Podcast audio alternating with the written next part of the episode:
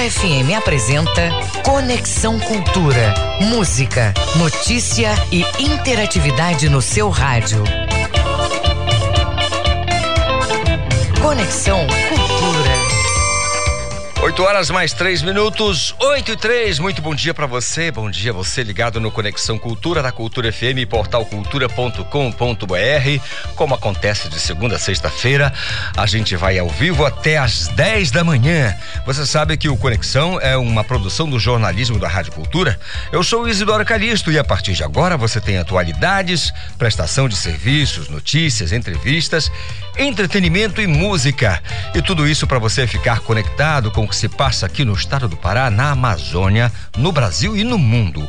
Ouvintes do Conexão, fiquem ligados porque o nosso WhatsApp já está à sua disposição.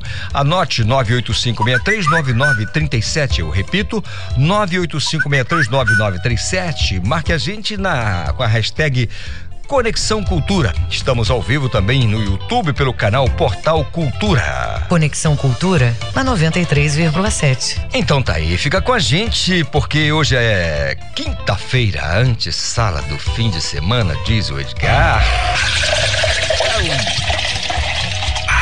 Dia em que o Paulo Sérgio já começa a preparar a geladeira. Dia 2 de dezembro é o Dia Nacional do Samba. Hoje teremos início a uma série de entrevistas com secretários de turismo de algumas cidades do estado do Pará. O Conexão quer dar dicas de locais para você, ouvinte, curtir as férias do final do ano. Nesta edição temos ainda o nosso quadro de psicologia, a coluna de economia e investimentos, além da análise do futebol com Ivo Amaral. Música, informação e interatividade. Conexão Cultura. Tô de um jeito que dá dó. Não consigo amar quem vem. Coração pra lá de baqueado. Tô mais frágil que filó feito terra de ninguém, cidade sem povoado. Busco em Porque amo, porque amo, porque Arthur Espíndola. Lançamento, dia do samba, nada melhor que o samba, 8 e 5. Tô de um jeito que dá dó, não consigo amar quem vem coração pra lá de baqueado. Tô mais frágil que filó, feito terra de ninguém, cidade sem povoado. Busco em mim algo que se perdeu. Sem você não sou mais dessa partida deixou repartida a minha razão. Saudades dos costumes que arruinaram.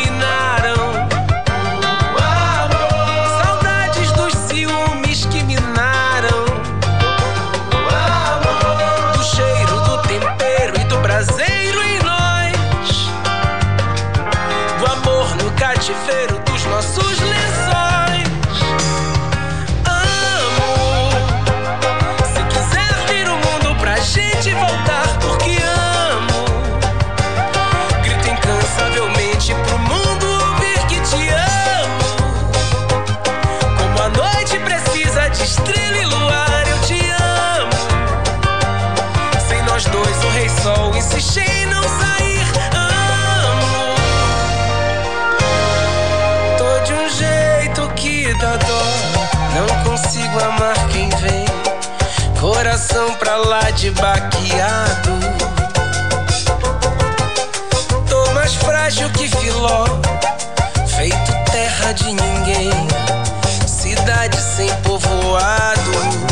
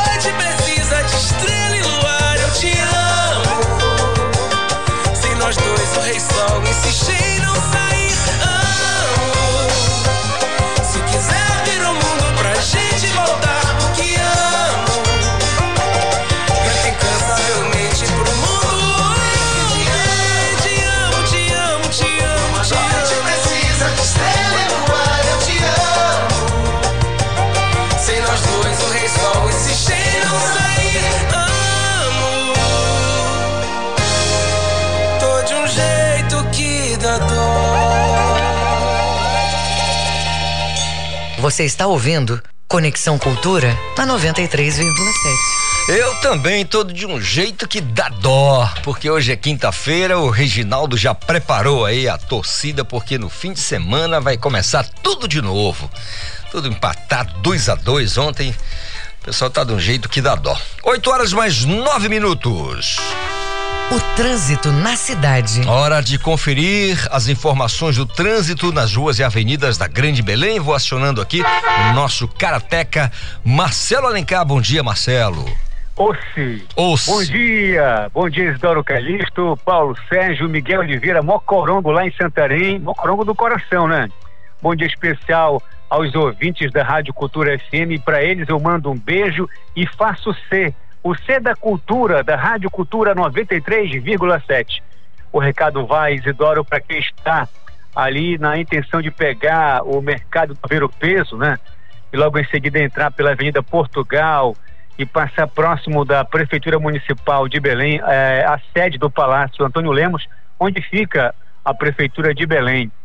Todo cuidado é pouco, porque agora pela manhã Infelizmente ocorreu um acidente de trânsito entre um ônibus e um motociclista que resultou em uma vítima fatal. Então a gente precisa manter todo o cuidado, ficar sempre alerta ao passar ali pela pelo Vero Peso, Praça do Relógio e já ficar alerta nas imediações ali é, do Palácio Antônio Lemos, tá certo? Todo cuidado é pouco, manter a atenção devida. Trânsito também está intenso na rua João Diogo, em Belém, com velocidade média de até 7 km por hora. Quem vai passar pela rua Doutor Assis, a velocidade média está concentrada em 9 km por hora. Essas ruas ficam no centro comercial de Belém. Né? A gente está destacando, em virtude também desse acidente que ocorreu ali próximo das imediações do Palácio Antônio Lemos. A gente fica triste quando acontece um acidente com vítima, né, fatal.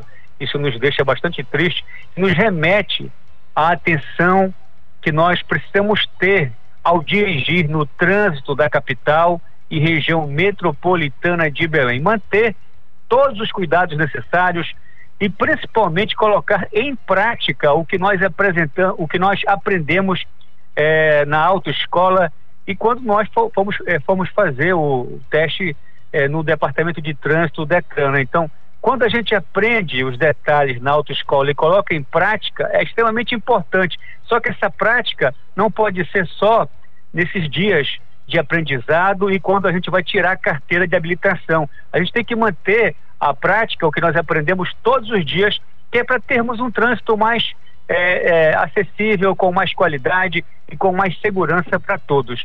Também quem vai dirigir pela rua Tiradentes vai encontrar trânsito é, intenso com velocidade média de até 8 km por hora. Trânsito também está intenso na rua é, Rui Barbosa, em Belém, com velocidade média de até 5 km por hora. Eu sou o Marcelo Alencar, o garoto do trânsito da Rádio Cultura 93,7. Volta no comando do Conexão, Isidoro Calista. Com você, Karateca, Ossi. Ossi, obrigado, Marcelo Alencar, pela participação e as informações. Aí vai aquele nosso conselho de sempre, rotineiro, segunda a sexta, a gente sempre faz isso aqui. Aquele cuidado, aquele, né, aquela paciência no trânsito, não é uma briga, não é uma guerra. 8 horas mais 12 minutos, hora da nossa conexão com Miguel Oliveira, lá em Santarém. Bom dia, Miguel. Bom dia, Calixto. Bom, bom dia, ouvinte do Conexão Cultura. Falamos ao vivo de Santarém nesta quinta-feira, Calixto, sábado da sexta-feira, sábado final de semana, Santarém amanhã com tempo bom, céu claro, sol forte, Calixto. Muito bem, agora eu queria que você falasse sobre essa. Tem uma escritora de Santarém que será, aliás, foi premiada nacionalmente, está entre os destaques aqui da nossa Feira do Livro e das Multivozes, é isso? É isso, Calixto. A 24ª Panamazônica do Livro e das Multivozes, foi aberta ontem, né? Pelo governador Helder Barbalho. Terá a participação da pajé escritora Temer de Lima, do de Augusto Proença, os filhos do escritor Vicente Cecim, é, mas também Calixto da Monique Malcher.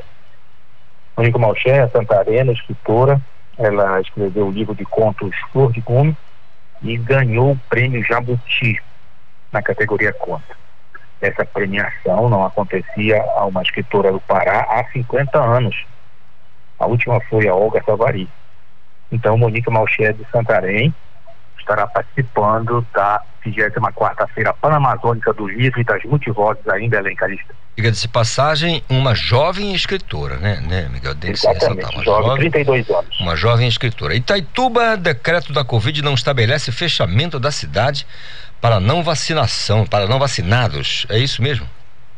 Olha, que a gente falou ontem, né, saber se ia ter no decreto que é acreditado aquela barreira que o prefeito prometia fazer para impedir a entrada e saída dos não vacinados.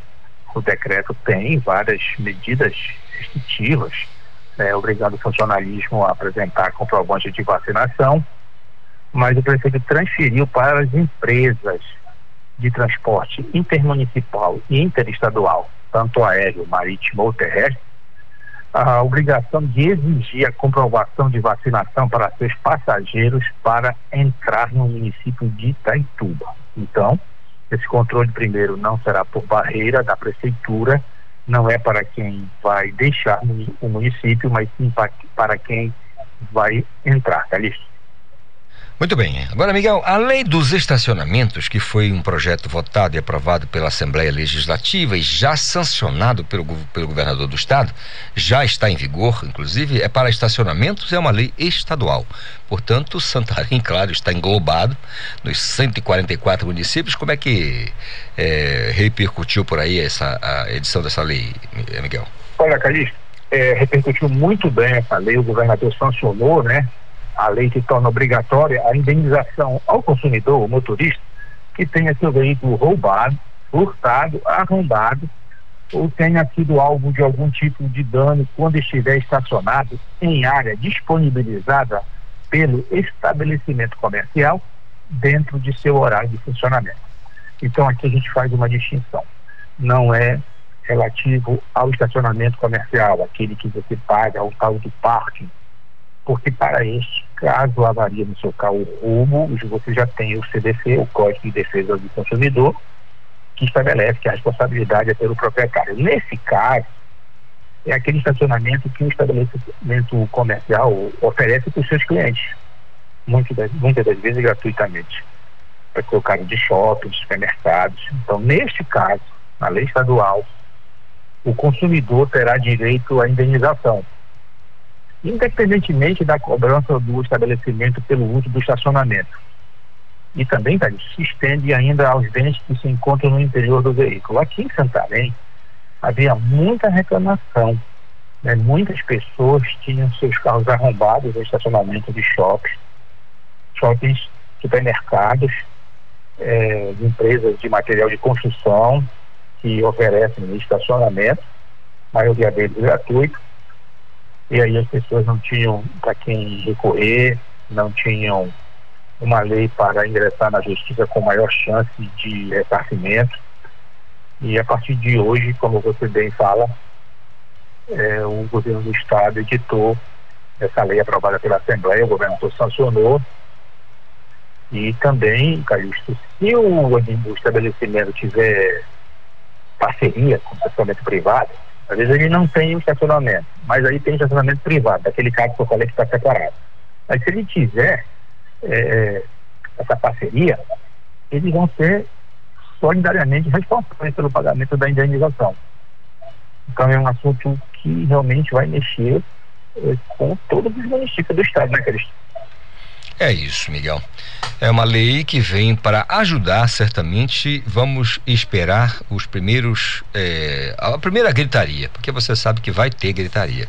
Com certeza. Agora, Calixto, só tem um detalhe. No projeto aprovado pela Assembleia, havia um artigo, o artigo terceiro, ele foi vetado, ele foi considerado inconstitucional, porque ele exigia o fornecimento das imagens das câmeras de segurança sem determinação judicial mas isso, segundo a área jurídica do Estado, viola o artigo 5 da Constituição Federal. Portanto, foi vetado esse artigo, Calixto. Muito bem, eh, Miguel. Eu espero encontrá-lo amanhã com muito mais notícias, outras boas também aqui para o nosso Conexão Cultura, tá certo? Ok, Calixto, até amanhã.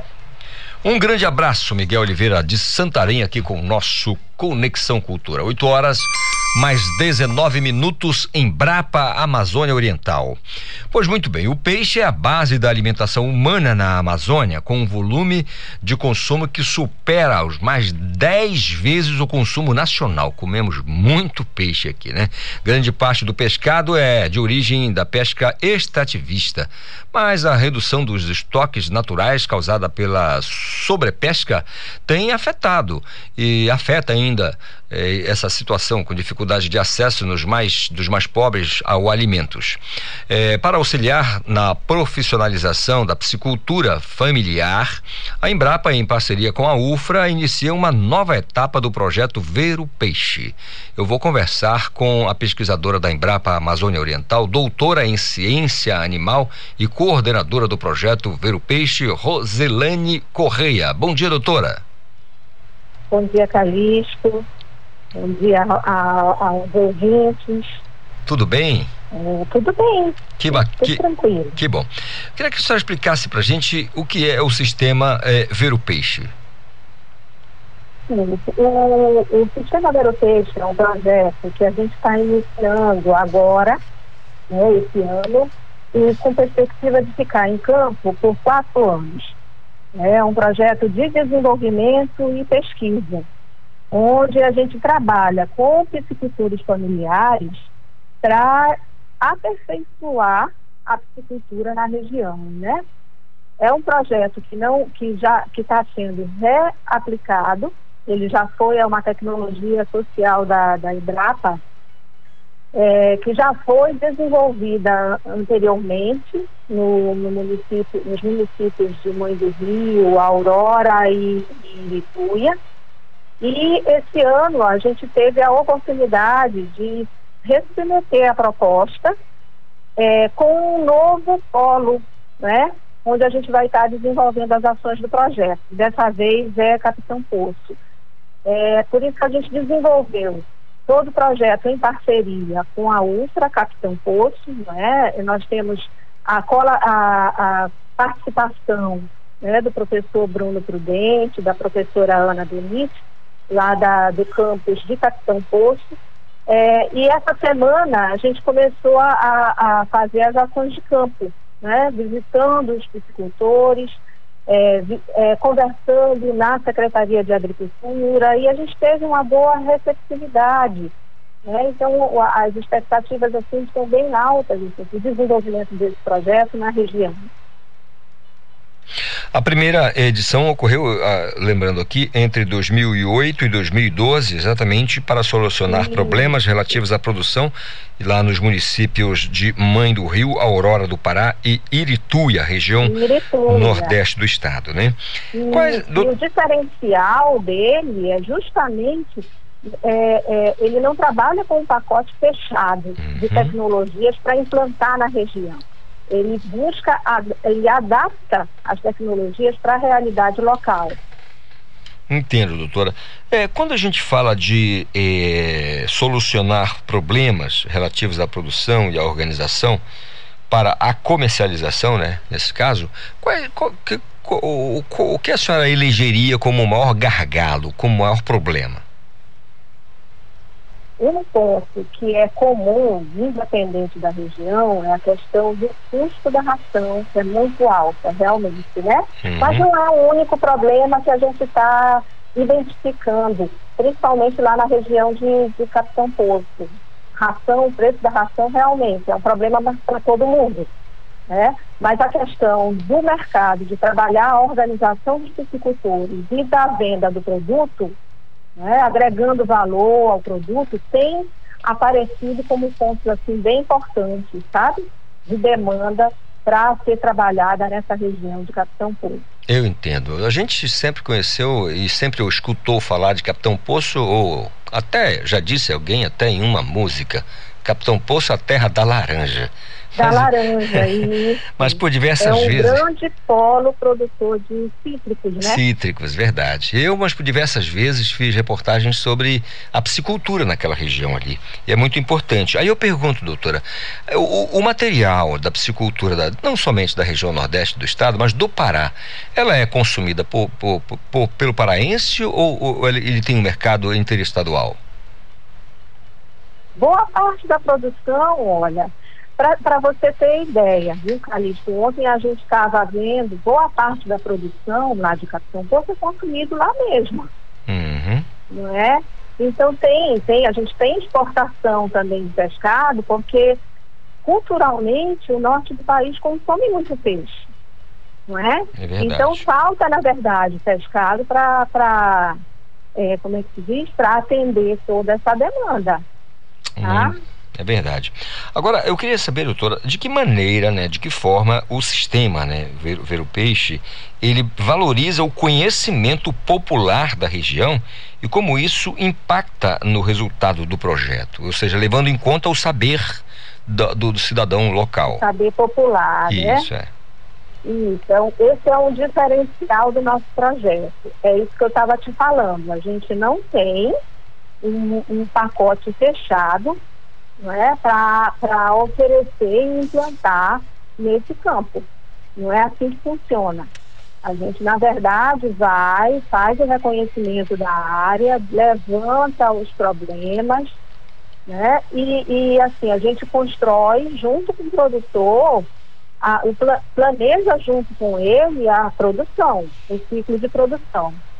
Entendeu? É, tentando levantar as demandas, trabalhar os pontos de fragilidade. A gente tem uma equipe que é, é, são várias áreas, são áreas distintas atuando na mesmo, mesmo projeto. A gente tem gente que trabalha com a, a mais a parte social, a gente tem membros da equipe que trabalham mais com a parte técnica da piscicultura, a parte econômica, sabe? Todo o, o levantamento é, de georreferenciamento também, né? Então é uma equipe que atua é, de forma multidisciplinar, tá?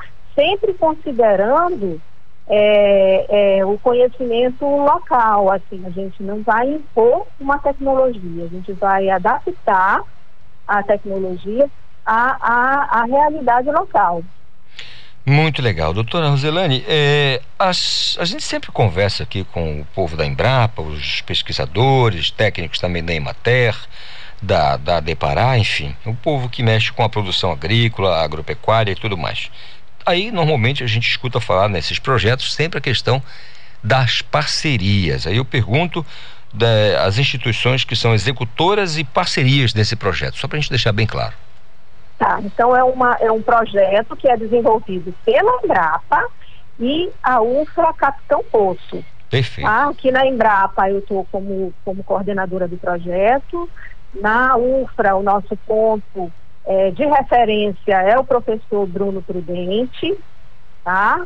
E a gente conta com o apoio tanto da, da, das, da, como se diz, da cooperativa que atua lá na região, tá? Que é a coope- é... Me fugiu agora. Não, me A, desculpa, Thalita. a sigla fugiu, mas é a cooperativa A sigla fugiu, mas- mas, a cooperativa dos piscicultores lá. dos piscicultores da região, né? Tá? E conta também com o apoio da prefeitura. Legal. Agora, doutora, eh, como é que foi, ou como é que é a expectativa de vocês para a receptividade desse trabalho? Já que aconteceu a primeira etapa, né, nesses municípios que nós citamos antes, Mãe do Rio, Aurora e Lituia, qual é a expectativa de de vocês para a receptividade da- da- do povo, dos produtores da região? As melhores possíveis, porque assim, pelo que a gente. eh, nós fizemos uma, uma ida a campo, voltei ontem de campo, bem Uhum. recente. Nós rodamos a- as agriculturas, conversamos com os produtores, fomos lá na, na cooperativa, né? Então a receptividade está bem alta. Né? Falando de peixe, as pessoas logo têm muita vontade assim, de criar um peixe e estar produzindo, né? E principalmente peixe nativo aqui na, na região. Muito legal, doutora. Doutora Roselane, eu agradeço por essa conversa aqui no Conexão Cultura. A gente sabe da importância que tem o trabalho de vocês, não somente na região nordeste do estado, mas em como, como todo o estado, em todas as regiões, todos os municípios. É super importante, eu diria fundamental a inteligência dos pesquisadores da Embrapa, assim como de outras instituições que trabalham na mesma direção. E a gente tem o maior respeito, um profundo respeito pelo trabalho de vocês da Embrapa e por isso a gente agradece a delicadeza da conversa conosco e com o nosso ouvinte aqui da Rádio Cultura FM. Tá bom, doutora? Um ótimo dia para a senhora. Obrigada, Calixto. Muito obrigada. Bom dia. Ótimo dia. São 8 horas mais 30 minutos, intervalo, a gente volta já já. Estamos apresentando Conexão Cultura.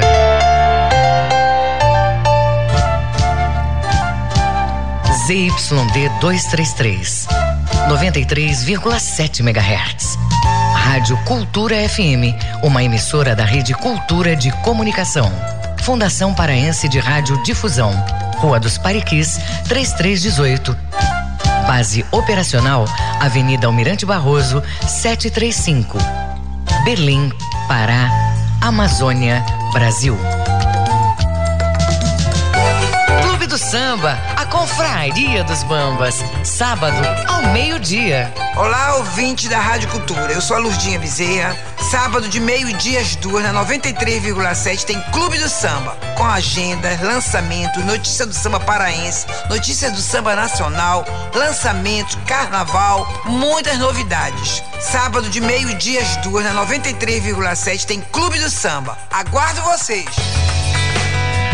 Uma sociedade mais justa se constrói com mais participação feminina em todos os espaços. Para combater a desigualdade e apoiar as mulheres nessa luta, precisamos da união de todos. Apoie esta causa. Incentive o protagonismo e as escolhas. Defenda a independência econômica, sexual e emocional da mulher. Toda mulher merece o reconhecimento do poder que tem de transformar a sociedade para melhor. Cultura, rede de comunicação. De segunda a sexta, às duas da tarde, na Cultura FM, Coletânea. Produção e apresentação, Paulo Brasil. A música em seleções memoráveis. O encontro de grandes artistas. Coletânea. De segunda a sexta, duas da tarde, comigo, Paulo Brasil. Na Cultura FM.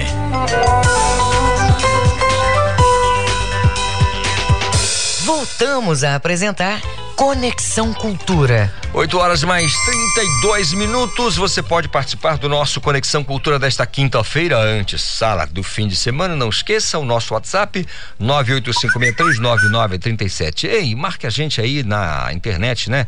Nas redes sociais com a hashtag Conexão Cultura. Fala com a gente também, uh, também através do nosso canal no YouTube pelo portal Cultura 8 e 32 A Prefeitura de Belém inaugura projeto Sala de Espera. Isso acontece nesta quinta-feira.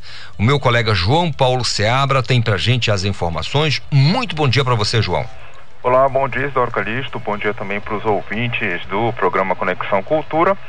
E esse projeto, como você falou, ele está sendo lançado hoje é, por meio do Instituto de Previdência dos Servidores Públicos do município de Belém, o IPMB, que é o projeto Sala de Espera.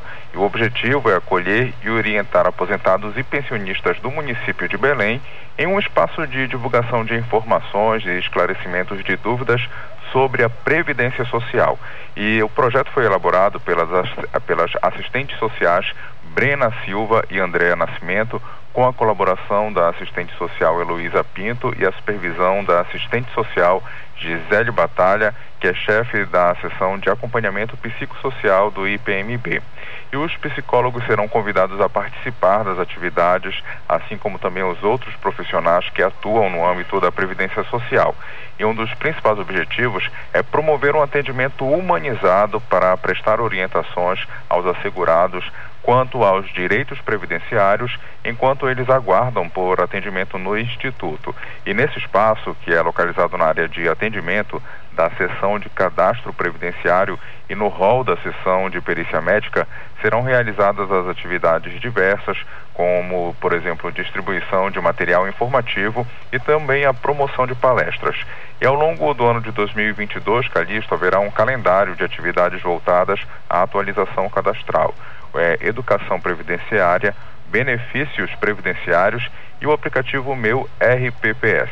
E além de serviços ofertados na rede socioassistencial, violências e maus tratos contra idosos, reforma da Previdência, a importância da rede de apoio à família e à comunidade, entre outros temas aí que vão ser tratados durante todo esse ano de 2022.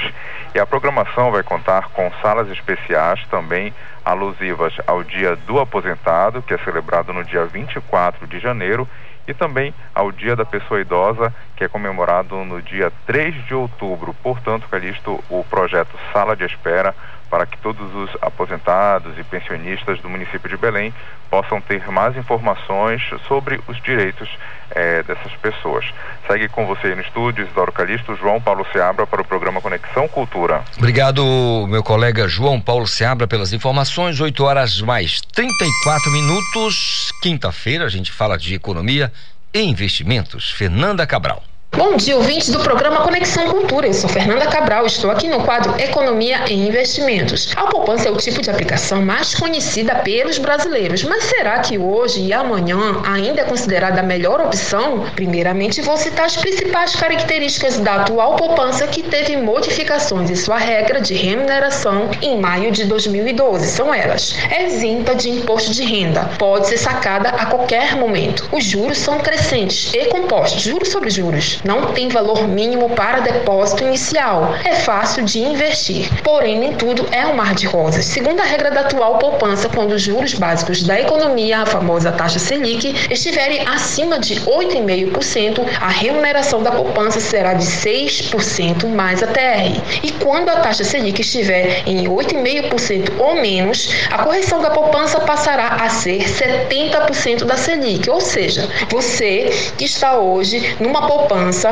atual terá no máximo 5,42% ao ano ou 0,45% ao mês. Isso porque a Selic está em 7,75%. Outro ponto importante é que as pessoas jurídicas, em sua maioria, não são isentas do imposto de renda, salvo aquelas que são isentas por lei. E para finalizar, o investidor terá juros do capital aplicado em poupança em seu banco após o período de 30 dias corridos. Então, não adianta sair antes, você não terá correção do seu juros.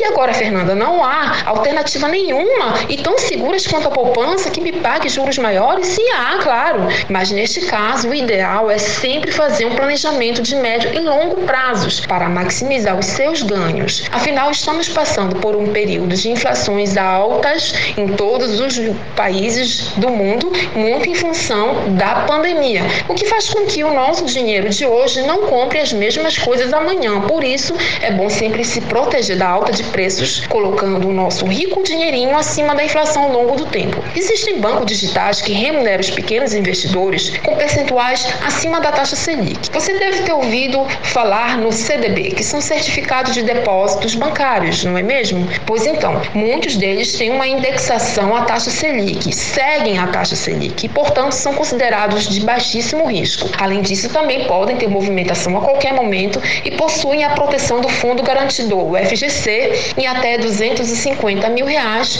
em caso de falência da instituição financeira. Vamos fazer um cálculo simples para quem aplicou um mil reais há seis meses atrás, comparando a atual poupança com o CDB 100% do CDI. A poupança rendeu nesse período R$ 18,04, enquanto que o CDB rendeu R$ 20,94. Para quem escuta esses rendimentos, parece ser pouca coisa, porém, como eu sempre digo, tudo depende de nós colocarmos em prática o hábito de economizar e poupar, seja qual valor for. Gostou de nossa dica? Se sim, então siga-nos em nosso Instagram, arroba Fato Capital e até o próximo programa. Muito bem, doutora Fernanda Cabral, falando aqui pra gente de economia e investimentos. 8 horas mais 38 minutos. O nosso Conexão Cultura no ar e você pode participar. 985639937. Hora do giro de notícias com o meu colega Yuri Siqueira. Bom dia, Yuri. Bom dia, Calixto. Bom dia, ouvintes do Conexão Cultura. Calixto, o ator Alec Baldwin declarou em entrevista para a TV que não puxou o gatilho da arma que matou a diretora de fotografia Alina Hutchins no set do filme Rust. A declaração foi dada por Baldwin em sua primeira entrevista após a morte da diretora, na ABC News. A reportagem completa foi exibida nesta quinta-feira nos Estados Unidos. O Instituto Nacional de Estudos e Pesquisas, o INEP, divulgou nesta quarta-feira o gabarito oficial do Exame Nacional do Ensino Médio, Enem 2021. As respostas das versões impressas, digital e acessível estão disponíveis no portal do órgão. O exame foi aplicado nos dois últimos domingos, 28 e 21 de novembro. As notas finais de todos os candidatos do Enem 2021 devem ser anunciadas no dia 11 de fevereiro de 2022. Para os treineiros inscritos na primeira ou na segunda série do ensino médio que realizam a prova para testar conhecimentos, o boletim individual deve ser publicado 60 dias após a divulgação dos resultados. Os deputados estaduais aprovaram nesta terça-feira na Assembleia Legislativa do Pará, Alepa, o projeto de lei que cria o passaporte sanitário, tornando obrigatório para todo servidor público estadual apresentar a comprovação de vacinação contra a Covid-19. O Estado hoje tem cerca de 105 mil servidores públicos. E o giro de notícias fica por aqui. Calista, eu volto contigo. Valeu, Yuri Siqueira, com notícias do mundo inteiro aí pra gente. 8 horas mais 40 minutos é o nosso Conexão desta quinta-feira. Diga-se de passagem, uma quinta-feira ensolarada. Mas eu escutei que podemos ter pancadas de chuva ao final do dia. Se isso acontecer, que seja leve, né? Pancadinhas, pancadinhas de chuva. Porque quando é muito forte, nós temos o que diz o nosso poeta Arthur da Silva, nós temos o fechamento de cruzamentos e avenidas, nós temos os alagamentos. Então, que seja leve essa pancada de chuva se acontecer. Olha, são 8h40. A exposição gratuita destaca 75 obras de 58 nomes da arte paraense. A informação com Gleice Cravo. Nesta sexta-feira, a revista Design.com e o colecionador de arte paraense Eduardo Vasconcelos lançam em Belém a exposição Afetos Múltiplos, com 75 trabalhos de 58 grandes nomes das artes plásticas paraenses. A inauguração vai ser às sete da noite nas galerias Benedito Nunes e Teodoro Braga, localizadas na Fundação Cultural do Pará. A programação tem o apoio do governo do estado e faz parte das comemorações dos quatro anos da revista, um periódico de arte, design, arquitetura, moda, gastronomia, viagem e cultura em geral. A exposição vai ficar aberta ao público com visita gratuita de 4 a 31 de dezembro, de 9 às 17 horas, de segunda a sexta. A exposição tem curadoria de Vânia Leal e é um recorte do vasto acervo do colecionador de arte paraense Eduardo Vasconcelos. No dia da inauguração, vai ocorrer o lançamento do catálogo da exposição e também uma linha do tempo dos quatro anos da revista Design.com. Com supervisão da jornalista Tamires Nicolau, Gleice Cravo, para o Conexão Cultura.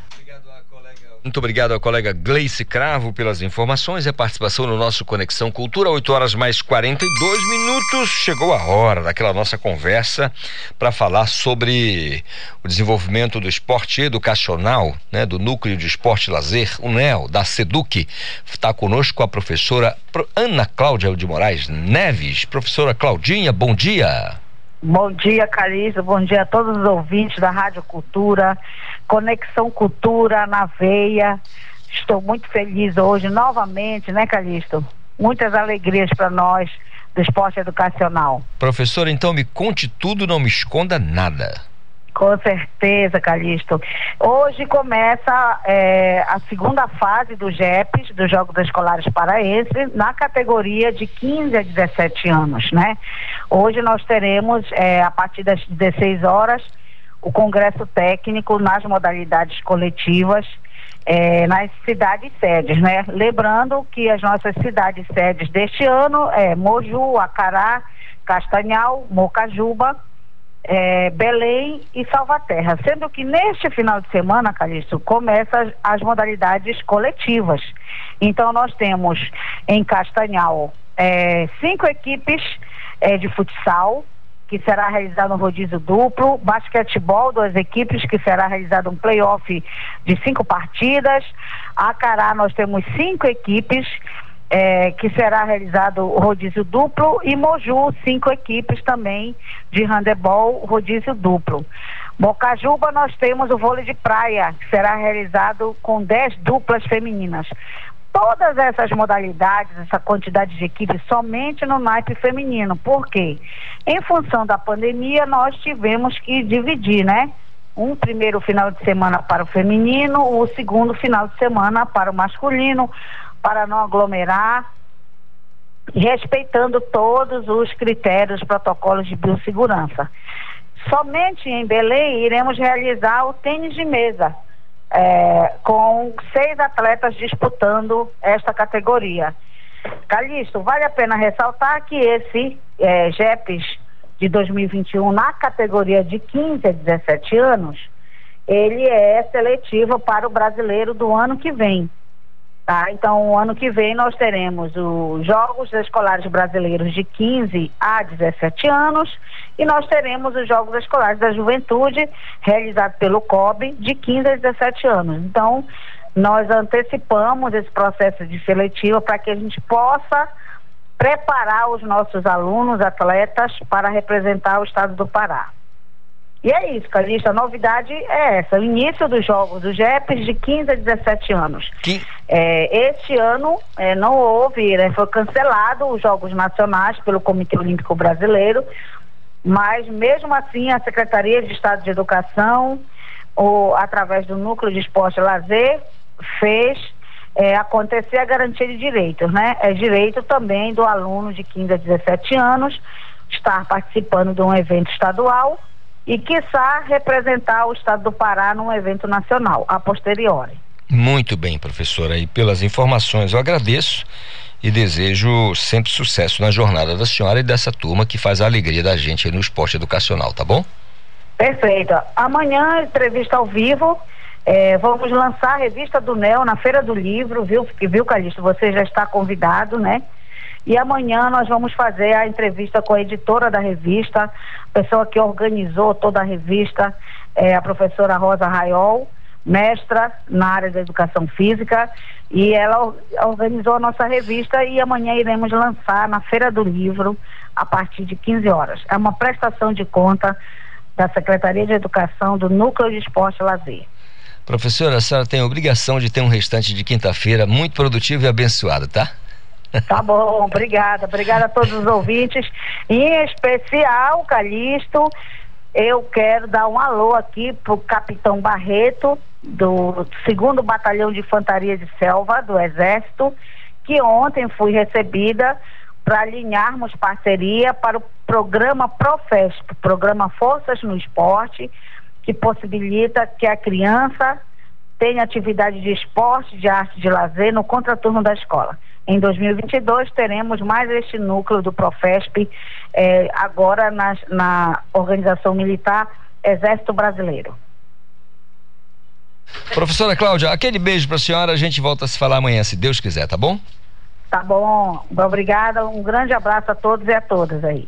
Valeu, professora Claudinha, sempre trazendo boas notícias pra gente. 8 horas mais 47 minutos. O governo entrega títulos registrados em cartório para 242 famílias na região de Marabá, é a região sudeste do estado. Isso aconteceu nesta quinta-feira, acontece nesta quinta-feira. João Paulo Seabra, me conte tudo. É isso mesmo, Isidoro Calixto. E esses moradores, essas famílias, 242 famílias, elas moram no bairro Liberdade e agora estão com os títulos registrados em cartório. E o documento reconhece legalmente a titularidade sobre os terrenos em que esses moradores construíram as casas. A entrega está sendo realizada hoje em uma área em frente à escola Heloísa de Souza Castro. E essa é a primeira de cinco grandes entregas de títulos previstas que ocorrem lá no bairro. E a ação do governo do estado é por meio da Companhia de Habitação do Estado do Pará, a COAB, e também do Instituto de Terras do Pará, ITERPA, e tem o apoio da Prefeitura Municipal de Marabá, pela Superintendência de Desenvolvimento Urbano SDU. E a parceria tem como objetivo principal garantir a regularização fundiária em uma área de aproximadamente 780 mil metros quadrados e se encontra devidamente registrada em nome do Estado do Pará no cartório de registro de imóveis da cidade. E para facilitar e organizar a execução das ações em campo, a poligonal onde os trabalhos se concentram, ela foi dividida em cinco setores. E para realizar a entrega, o projeto de regularização foi desenvolvido pela Coab e encaminhado para a aprovação e a emissão eh, da certidão de regularização fundiária pela Prefeitura Municipal de Marabá. E logo em seguida, Calixto, toda a documentação do setor 1 foi encaminhada ao cartório para registro, onde os títulos foram registrados no nome dos beneficiários. E as equipes vão dar continuidade às análises, às análises dos demais setores para que em breve novas entregas sejam realizadas. E lembrando que a regularização fundiária é importante para garantir a segurança jurídica aos ocupantes que se tornam proprietários, além do documento atestar a metragem e a localização exata do imóvel. E a titularidade também agrega valor de mercado e permite aí o acesso a linhas de créditos que utilizam a propriedade como garantia legal. Então é isso, Calixto, em Marabá, entrega lá no bairro Liberdade desses títulos para que realmente essa, esse território possa ser de fato da pessoa. Segue com você no estúdio, Calixto, João Paulo Seabra, para o programa Conexão Cultura. Obrigado, João Paulo Seabra, pelas informações. Relevante demais essa iniciativa né, do registro em cartório dos títulos né, da, da propriedade para essas famílias aí na região sudeste do estado. É importante demais. 8 horas mais 50 minutos, a Sectet abre, essa notícia é ótima, abre 44 vagas eh, em processo seletivo simplificado. As informações com a Renata Rocha. A Secretaria de Ciência, Tecnologia e Educação Superior Profissional e Tecnológica, Sectet, está com inscrições abertas para vagas temporárias para o processo seletivo simplificado da instituição e é dedicada para os níveis fundamental, médio e superior. O processo seletivo ocorrerá em três fases: inscrição de caráter habilitatório, análise documental e curricular de caráter eliminatório e classificatório, e entrevista individual de caráter eliminatório e classificatório, e vai preencher 44 vagas para contratos temporários. Os contratos possuem duração de até 12 meses e os salários variam de R$ 1.100 a R$ 1.560. As inscrições começam hoje hoje e segue até às 23 horas e 59 minutos de sexta-feira e podem ser realizadas pelo site cipros.pa.gov.br. Com supervisão da jornalista Tamires Nicolau, Renata Rocha para o Conexão Cultura. Obrigado, Renata Rocha, pelas informações. Agora, 8 horas mais 51 minutos. Olha, o governo reforça a necessidade de vacinação no estado do Pará. Já tem sido feito esse reforço, esse pedido de reforço, isso por parte da população há muito tempo. Até o capitão, né, o comandante, né, o chefe de tudo do Estado Maior, governador Helder Barbalho já fez isso, já foi às redes sociais pedir o interesse da população na vacinação. A Pamela Gomes tem mais informações pra gente. Bom dia, Pamela. Bom dia, Calixto, ouvintes do Conexão Cultura. Isso mesmo, o governador Helder Barbalho fez um pronunciamento nesta quarta-feira reforçando a importância da vacinação no estado devido à incidência de novos casos de Covid-19, principalmente nas regiões do Carajás, do Baixo Amazonas e na região do Xingu. De acordo com o governador, existem vacinas disponíveis em todos os 144 municípios do estado, do estado e lotes de vacina que estão vencendo por falta de uso. O governador afirmou que muita gente não recebeu sequer a primeira dose e cerca de um milhão de paraenses receberam a primeira dose e não voltaram para receber a segunda. Portanto, ele fez aí um pedido para que o povo paraense procure uma unidade mais próxima de saúde e vale até lembrar que é, a Nanideu está com um ônibus itinerante, né, para facilitar que, com que as pessoas procurem ou vá ou chegue mais perto do bairro dela e realize a vacinação. Pamela Gomes para o programa Conexão Cultura. Obrigado, Pamela Gomes, pela participação e as informações aqui acerca da necessidade do reforço, né, para a população, para a vacinação contra a Covid-19 é importante demais. São 8 horas mais 53 minutos. O trânsito na cidade. O trânsito na cidade, a gente busca sempre as informações na palavra do karateca Marcelo Alencar. Cadê o Marcelo? Calixto, trânsito ao vivo, direto das ruas, Marcelo Alencar para a Conexão Cultura. O trânsito está intenso na Avenida José Bonifácio. Ah, tivemos um probleminha aqui, né? O Marcelo está ao vivo nas ruas da cidade, aí a conexão não é muito legal mas já já reconectando aqui com o Marcelo Alencar, que ele vai pra, falar para a gente como é que está aí a, a, movimentação nas ruas e avenidas. Hoje, segundo, a gente pode dizer, segundo dia de Feira Pan Amazônica do Livro e das Multivozes, lá no Mangueirinho, acontece toda a programação. Uh, vamos até o dia 5, né, com a, a Feira do Livro. É uma movimentação muito grande, envolve a juventude, estudantes, muitos homenageados. E o Marcelo em deslocamento para falar para a gente sobre a, o trânsito nas ruas e avenidas da Grande Belém. Já reconectado, Marcelo, tivemos um probleminha aqui, Marcelo, com a sua conexão, mas agora está tudo bem. Conta para a gente como é que está o trânsito na cidade perfeitamente, Carissa. Estamos ao vivo nas ruas e agora passando pela Avenida José Bonifácio, já cortamos a Governador Zé Malché e aqui a Feira da 25. O trânsito na José Bonifácio está intenso, com velocidade média que varia de 25 até 40 quilômetros por hora. Passamos também pela Rua dos Pariquis, aonde a movimentação do trânsito está moderada, com velocidade média de 25 até 30 quilômetros por hora. Passamos também ali pela Mandurucus, aonde o trânsito. E daqui a pouquinho nós vamos chegar na Augusto Montenegro e logo em seguida no Mangueirinho, aonde acontece a 24 edição da Feira Pan-Amazônica, que foi aberta oficialmente ontem e conta com uma programação especial durante os dias de funcionamento. A feira começou ontem e vai até no próximo domingo, é um espetáculo a promoção da Feira Pan-Amazônica do Livro. A diversidade cultural, a riqueza de livros estão expostas para os, frequenta para os frequentadores até no próximo domingo. Se você gosta de livros, se você gosta de literatura, se você gosta de poesia, de cultura, o encontro é até no domingo na Feira Pan-Amazônica do Livro. Logo mais a gente vai chegar por lá, vai entrevistar os escritores, os poetas, para contar um pouquinho é, dessa nova edição da Feira Pan-Amazônica do Livro, que acontece no Mangueirinho, na Augusto Montenegro, aqui em Belém. Marcelo Alencar, direto das ruas, para o Conexão Cultura, volta no comando Isidoro Calixto.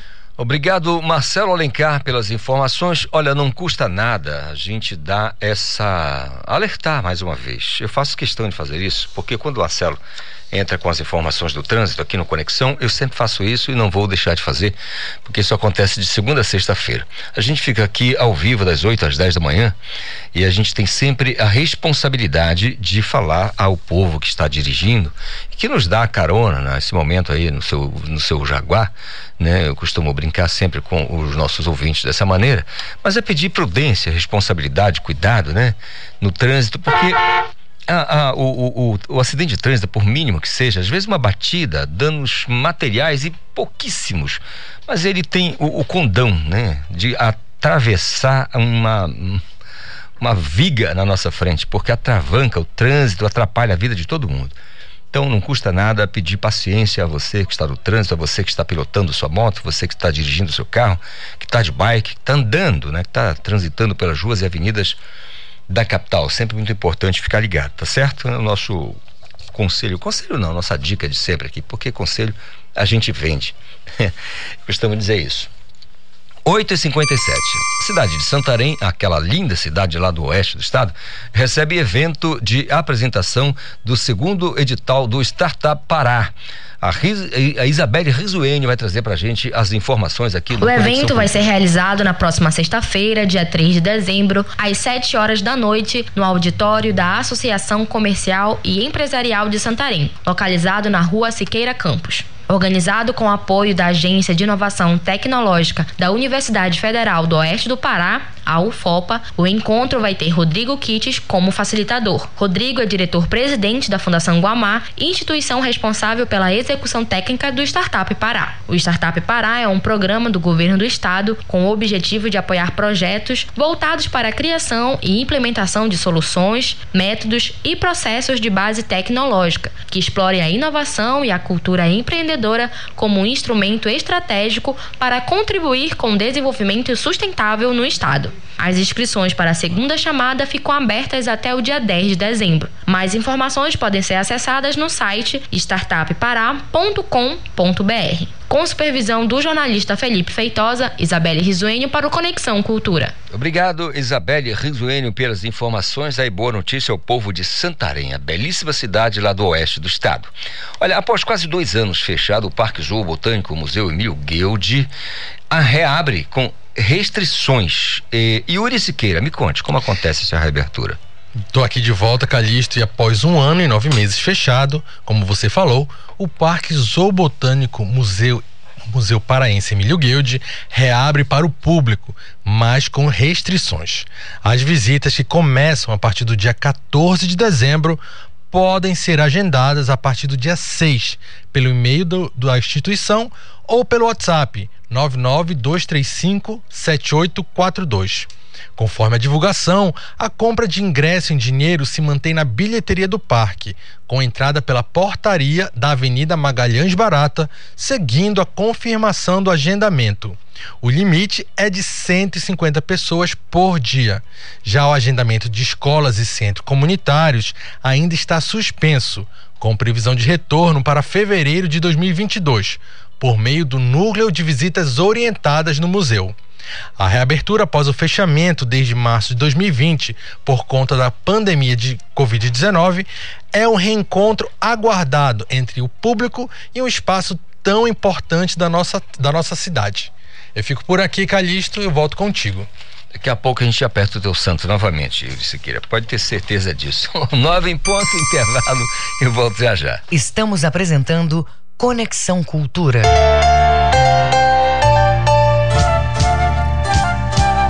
ZYD 233, 93,7 MHz. Rádio Cultura FM, uma emissora da Rede Cultura de Comunicação. Fundação Paraense de Rádio Difusão, Rua dos Pariquis, 3318. Base operacional, Avenida Almirante Barroso, 735. Berlim, Pará, Amazônia, Brasil parte da Rádio Cultura com informações do trânsito, comentários ou notícias da sua cidade. Grave seu áudio e mande para o nosso WhatsApp 985639937. Cultura FM. Aqui você ouve música popular paraense. Há quanto tempo não vejo você? Só ficaram as lembranças música popular brasileira. Esta canção não é mais que mais uma canção. Cultura FM 93,7.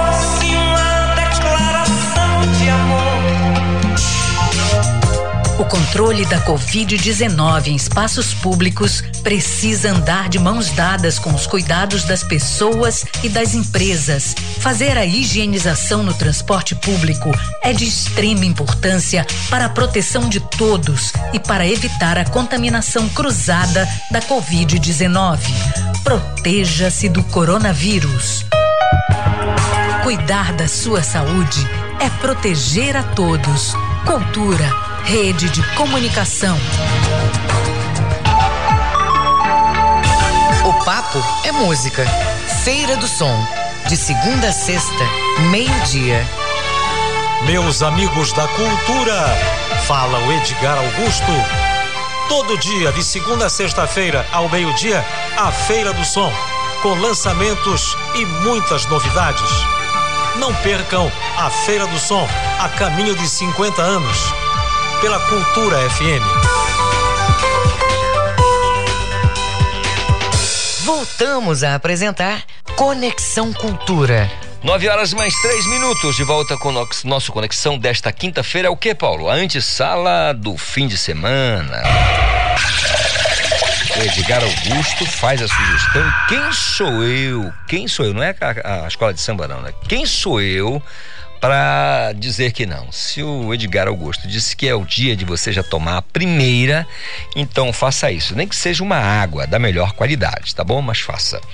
93, quinta-feira, você sabe que é dia da gente receber aqui a enciclopédica Juliana Galvão nossa psicóloga que é colunista aqui conosco e sempre tem aquela aquele papo com aquelas perguntinhas que às vezes às vezes não quase sempre eu já fico tremendo de medo de saber qual é bom dia doutora bom dia Calixto um bom dia para ti para todo mundo que está acompanhando a gente aí por todo o Pará é uma delícia tá aqui, né? Eu adoro esse ambiente, adoro esse cheiro de instância que tem aqui no estúdio, né? Eu adoro, uma delícia. E eu tô super tranquila que ontem o meu remo empatou e aí o Paulo Sérgio disse que eu posso ficar até às 10. Então tá ah, tudo tá, certo, tá, tem muito mas, assunto, mas é tem é verdade, perguntinha de quinta. Tu ah, estavas preparado? Antes, de, antes da perguntinha de quinta, quero dizer que foi muito bom, porque vocês estavam perdendo de 2 a 0 é, e conseguiram empatar o jogo. Então foi uma, é, né, um é. gostinho de vitória. Hum, há controvérsias, mas aí a gente conversa isso em outro momento. Tomara que tenha esquecido a perguntinha. não, não funcionou a tua estratégia. então vamos lá. E eu vou te perguntar. Tu estás aqui representando toda a galera que está ouvindo a gente. Tem gente que está indo para o trabalho, tem gente que está voltando do trabalho, tem gente que está na rede lá na beira do rio Mocajuba, em São João da Ponta. Eu tava lá domingo, delícia, inclusive. Abraço. São João da Ponta. É, uma delícia. Rio Mocajuba, passa lá. Maravilhoso. Rio. E aí eu vi o cidadão pegar um pirapema, assim, de quase um metro. Fiquei, meu Deus. É, isso é meio é... compridão, tem pouca carne. É, é mas ele é grandão, é, ele é imponente. É, é. Mas enfim, delícia, gente. Vocês que estão aí vão ser representados aqui pelo Calixto e aí começa o bombardeio. Te prepara, mano. Me diz aí, Isidoro Calixto o que é autoconhecimento. Autoconhecimento. autoconhecimento. Será que a gente come com farinha? Será, como diz o Caboclo, será se? Será, galera de Santarém, será se eu chegar lá no Mercadão 2000 e pedir uma quarta de autoconhecimento, eu pago quanto, Calixto? Pois é. O que é isso? Autoconhecimento. Bem, eu vou por inferência lógica, hum. não, não conheço, não tenho. Mas eu acho que é saber um pouco mais de si, né? Eu acho que passa por aí. Uhum. É, tipo, o meu limite, até onde eu posso conviver com esse ou aquele, a, aquele problema. Sim. Talvez. É. é. Não tenho certeza. Pontuou legal. Prova final, a gente está finalizando nosso ano aqui. Você está tendo um bom desempenho aí nas perguntinhas. Autoconhecimento, auto com U e tudo junto, autoconhecimento, para quem quiser depois pesquisar e mergulhar nesse assunto, que é importantíssimo. É isso. É sobre conhecer mais é, é, sobre como funcionamos, como vivemos, do que gostamos, do que nos alimentamos, como nos reproduzimos. Mas é, é, esse mergulho para dentro da gente, assim, observando, inclusive, não só a parte boa. Porque a gente costuma, inclusive, pensar muito quando olha para si, né? A gente sempre pensa assim, não, mas ou eu fui injustiçado, ou eu, né, quando a gente vive alguma situação estressante, a gente sempre se coloca num espaço de é, autoafirmação total positiva, né? eu sou uma pessoa é, incrível, mas o autoconhecimento ele envolve esse mergulho no lado sombrio da força. O que é o lado sombrio da força, Calixto? Da nossa força existencial. Eita, nove da manhã e a gente está falando já de existencialismo. Eita, Lelê. Mas o lado sombrio, ele é uma parte importante da gente. Quando eu tenho que adotar uma medida, tomar uma decisão, por exemplo, e aí eu levo em conta, né, o, faço uma avaliação, bom, de acordo com o autoconhecimento, e se eu for fazer isso, bom, eu vou gerar um estresse nesse, naquele aspecto, então é melhor não agir assim, é melhor fazer do outro jeito. É, tem a ver? Tem a ver. Eu tô, assim, para quem está acompanhando a gente pelo portal Cultura, não sei se vai conseguir perceber, mas a gente está numa configuração meio de divã aqui, né? Eu me toquei é, agora, porque tá é. aqui parece que eu tô né, total terapeuta. Mas assim, o lado sombrio da força, quando eu brinco, né? Que é o aspecto mais é, negativo da nossa forma de funcionar e ser no mundo, é, é algo essencial para a gente evoluir melhorar, ter melhores relações entre as pessoas que nos cercam, seja no trabalho, na família. Inclusive, conhecer o nosso lado sombrio nos ajuda a evoluir e gostar mais da gente, que envolve a autoestima. Né? Então, autoconhecimento tem conexão, conexão cultura, com a autoestima. Então, é essencial a gente fazer esse mergulho que é dolorido, por vezes, porque existe um lado é, não manifesto e que aqui a gente pode psicologizar, sabes que eu não gosto muito, mas a gente pode chamar de inconsciente é uma possibilidade de denominação para esses aspectos que a gente não consegue visualizar facilmente na nossa forma de ser. Então, vamos tentar visualizar aqui com um exemplo, né? Eu gosto de dar uns exemplos. E aí, de repente, alguma experiência lá na tua infância, eu, eu vou muito explorar a tua vida agora, Isidoro Calixto. Eita. Te segura aí na cadeira. Mas a gente pensa assim, algum episódio lá da tua infância não sei, lá da tua rua, tu jogando bola com molecada e de repente alguém, é, tu te estranhaste lá com um coleguinha e não deu certo e a relação ficou estranha e depois a coisa parece que parou ali. Mas um episódio simples como esse, eu tô só usando um exemplo aleatório, e aí cada um é, é que está aqui fazendo essa reflexão comigo pode pensar na sua vida, na sua experiência. E aí uma coisa que aconteceu na infância, que aparentemente foi resolvida, um dia você tá no trânsito. A gente fala do trânsito, né? Do, do nosso colega lá, o Karateca. Marcelo Alencar. E a gente falou de trânsito, alguém vai e te fecha. Daquela fechada criminosa, né? E aparentemente, tu que és uma pessoa equilibrada, equilibrada tranquila, controlada, que não xinga, não fala palavrão, né?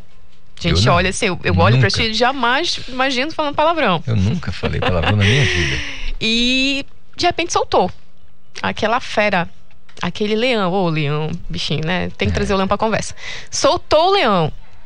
E aí, de repente, aquilo que tá lá, guardado no teu inconsciente, algum, alguma experiência, alguma vivência mal sucedida lá da infância pode é, é se manifestar aqui agora hoje em uma situação totalmente aleatória. A gente estava numa situação de brincadeira lá no teu passado e aí no trânsito a gente pode vivenciar ou revivenciar essa experiência ruim, trazendo aquela compensação. É o momento que tu grita, sabe? Quando tu ficaste reprimido lá atrás, aquele momento que tu tem um espaço e agora. Então, é nesse sentido que o autoconhecimento, ele é importante para a gente buscar uma forma mais equilibrada. E quando eu digo equilibrada, eu volto a falar, eu sempre falo de equilíbrio aqui, mas é a gente pensar que não tem receita de bolo. Não existe a régua do equilíbrio assim para todo mundo, né? Não existe todo mundo em um lugar de equilíbrio. Existe o lugar do teu equilíbrio. O que é o teu equilíbrio? O que é o teu funcionamento? Como tu gostas? O que é que tu é, é o que te motiva viver, né?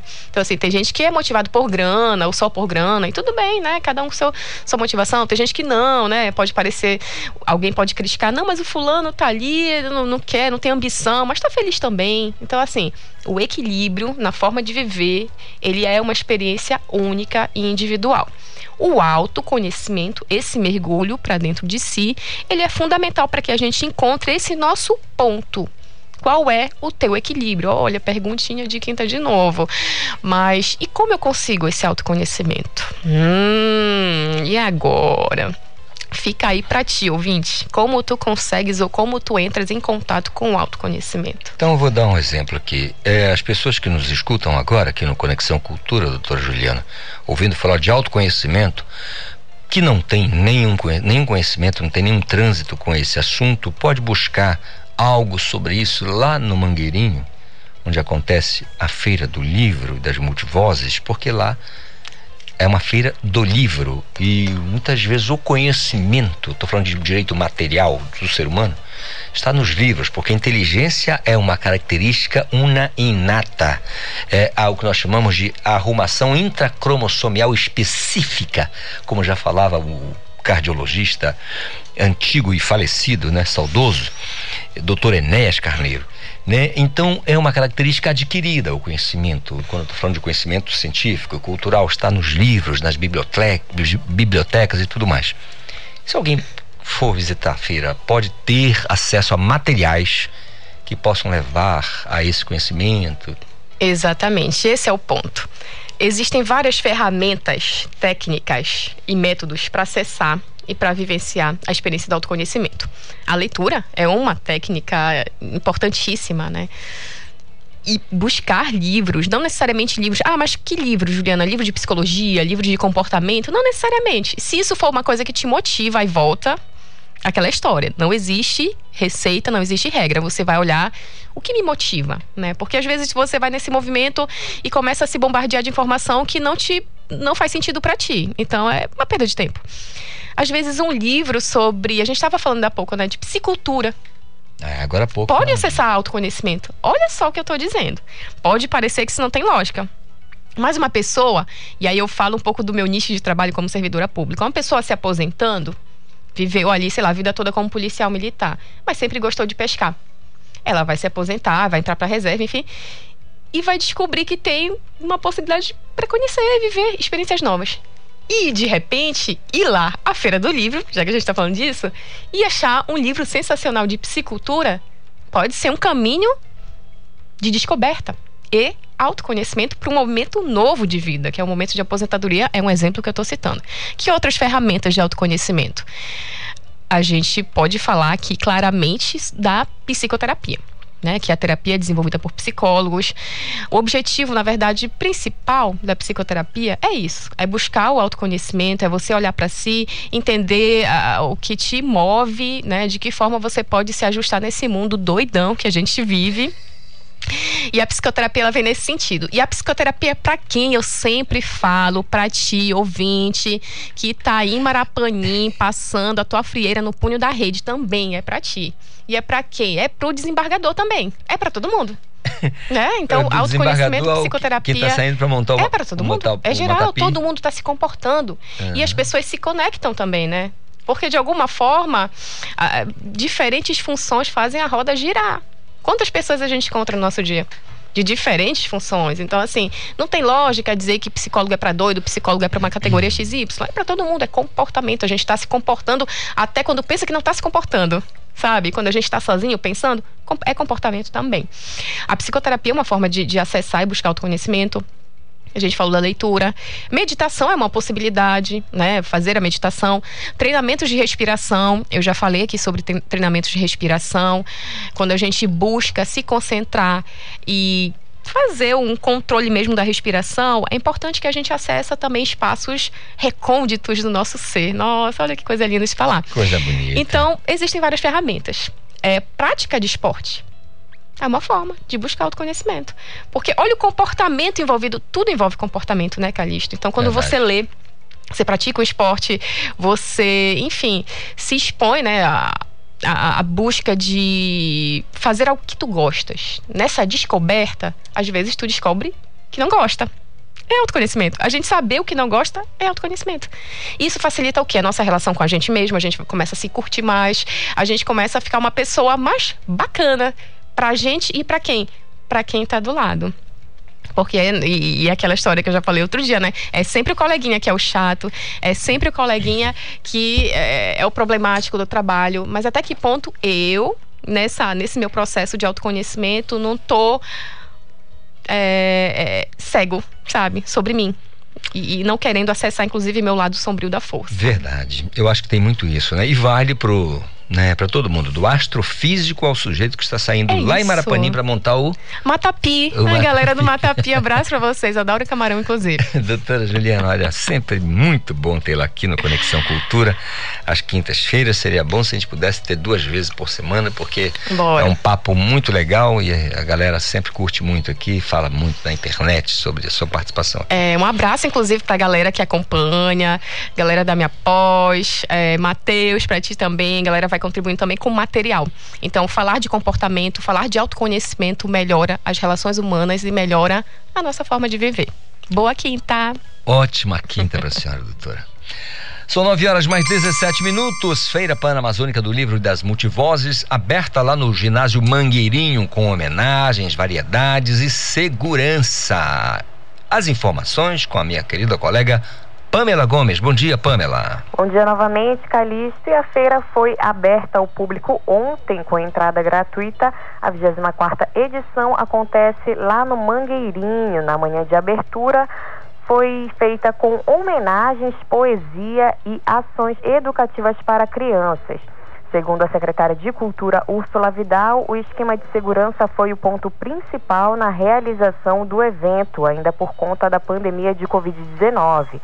Além das variedades dos estandes e livros conceituados, o evento contou ainda com apresentações musicais e leitura de histórias. A Rádio e TV Cultura também está presente na feira e o público vai poder conferir o nosso trabalho de pertinho com, com transmissão ao vivo de alguns programas da nossa programação. A Feira do Livro é promovida pelo governo do estado através da Secretaria de Estado de Cultura, Secult, e vai ficar aberta até domingo, das 9 até as 21 horas. Calixto. Camila Gomes pelas informações. Portanto, aí você pode visitar com muita tranquilidade e segurança a Feira Panamazônica do Livro e das Multivozes, lá no ginásio Mangueirinho, fica na Avenida Augusto Montenegro, na nossa capital. Tá visitando a cidade? Tá chegando do interior? Tá legal? Ah, tá vindo de outro estado? Tá acontecendo aqui em Belém a Feira do Livro. Uma ótima oportunidade para se divertir e buscar conhecimentos, além de rever os amigos e por aí, bater aquele papo botar a conversa em dia, né? 9 horas mais 19 minutos. Esporte. Esse é hora do esporte. Bom dia, Manuel Alves. Bom dia, Isidoro Calixto. Bom dia, ouvintes do Conexão. Clube do Remo e Cruzeiro de Santa Isabel se enfrentam hoje no jogo de ida valendo uma vaga na próxima fase do Campeonato Paraense de Futsal da categoria principal. A bola vai rolar às sete e meia da noite no ginásio de Marituba. O Remo campeão do Polo Metropolitano e o Cruzeiro como campeão do Polo Nordeste. Quem passar daí garante vaga na fase semifinal do campeonato. Esse foi o destaque do esporte hoje no Conexão desta quinta-feira que segue aqui pela 93.7 Rádio Cultura FM com a sua apresentação Isidoro Calixto. Valeu, Manuel Alves, pelas informações e participação costumeira aqui no nosso Conexão. 9 horas mais 20 minutos. Bom dia, Ivo Amaral. Bom dia, Calixto. Bom dia. Olha, uma surpresa de certo modo o clássico de ontem. Vamos esquecer aquelas, aqueles detalhes técnicos, não é? Porque eu pensei que houvesse um abatimento natural, se, previa, se previa um clássico medíocre e duas grandes surpresas a força de vontade, a luta das duas equipes, tá? E sobretudo o espetáculo proporcionado pela galera do Paysandu, que não se deixou abater com o fracasso da reta final da Série C e fez uma festa muito bonita. Resultado: aquele que poderia ser um clássico pobre de emoções acabou se tornando uma partida bem movimentada e com justo empate de 2 a 2 Ivo, é justamente isso que eu queria falar com você. É, a gente teve um, um, jogo movimentado, foram gols é, bonitos, bonitos, jogadas trabalhadas, algumas bem trabalhadas. Hum. E aí eu pergunto a você, é o momento em que já começa, como eu disse desde o começo da semana, a gente vai conversando, é o momento que já dá para perceber é, o abaixar da poeira? Olha, ainda é um pouco cedo para falar disso, né? Mas foi um reinício até animador. Sobretudo porque o Paysandu estava parado há mais tempo para o Clube do Remo. O Clube do Remo veio de uma decepção muito mais recente, né? Que foi a, aquele empate melancólico que deixou o time rebaixado para a Série C. Mas houve realmente uma recuperação boa. o Clube do Remo começou perdendo de 2 a 0, assustou a sua torcida, mas conseguiu reagir bem para o empate de 2 a 2. Então, tivemos jogadas bonitas, até o gol do Neto Pessoa muito bonito, o primeiro gol, girando bem, mostrando características de centroavante. É bom lembrar, porém, sempre é bom lembrar, porém, sem desanimar ninguém, que o adversário do, do Remo ontem não era o Sergipe o Paysandu enfrentou o Ituano, né?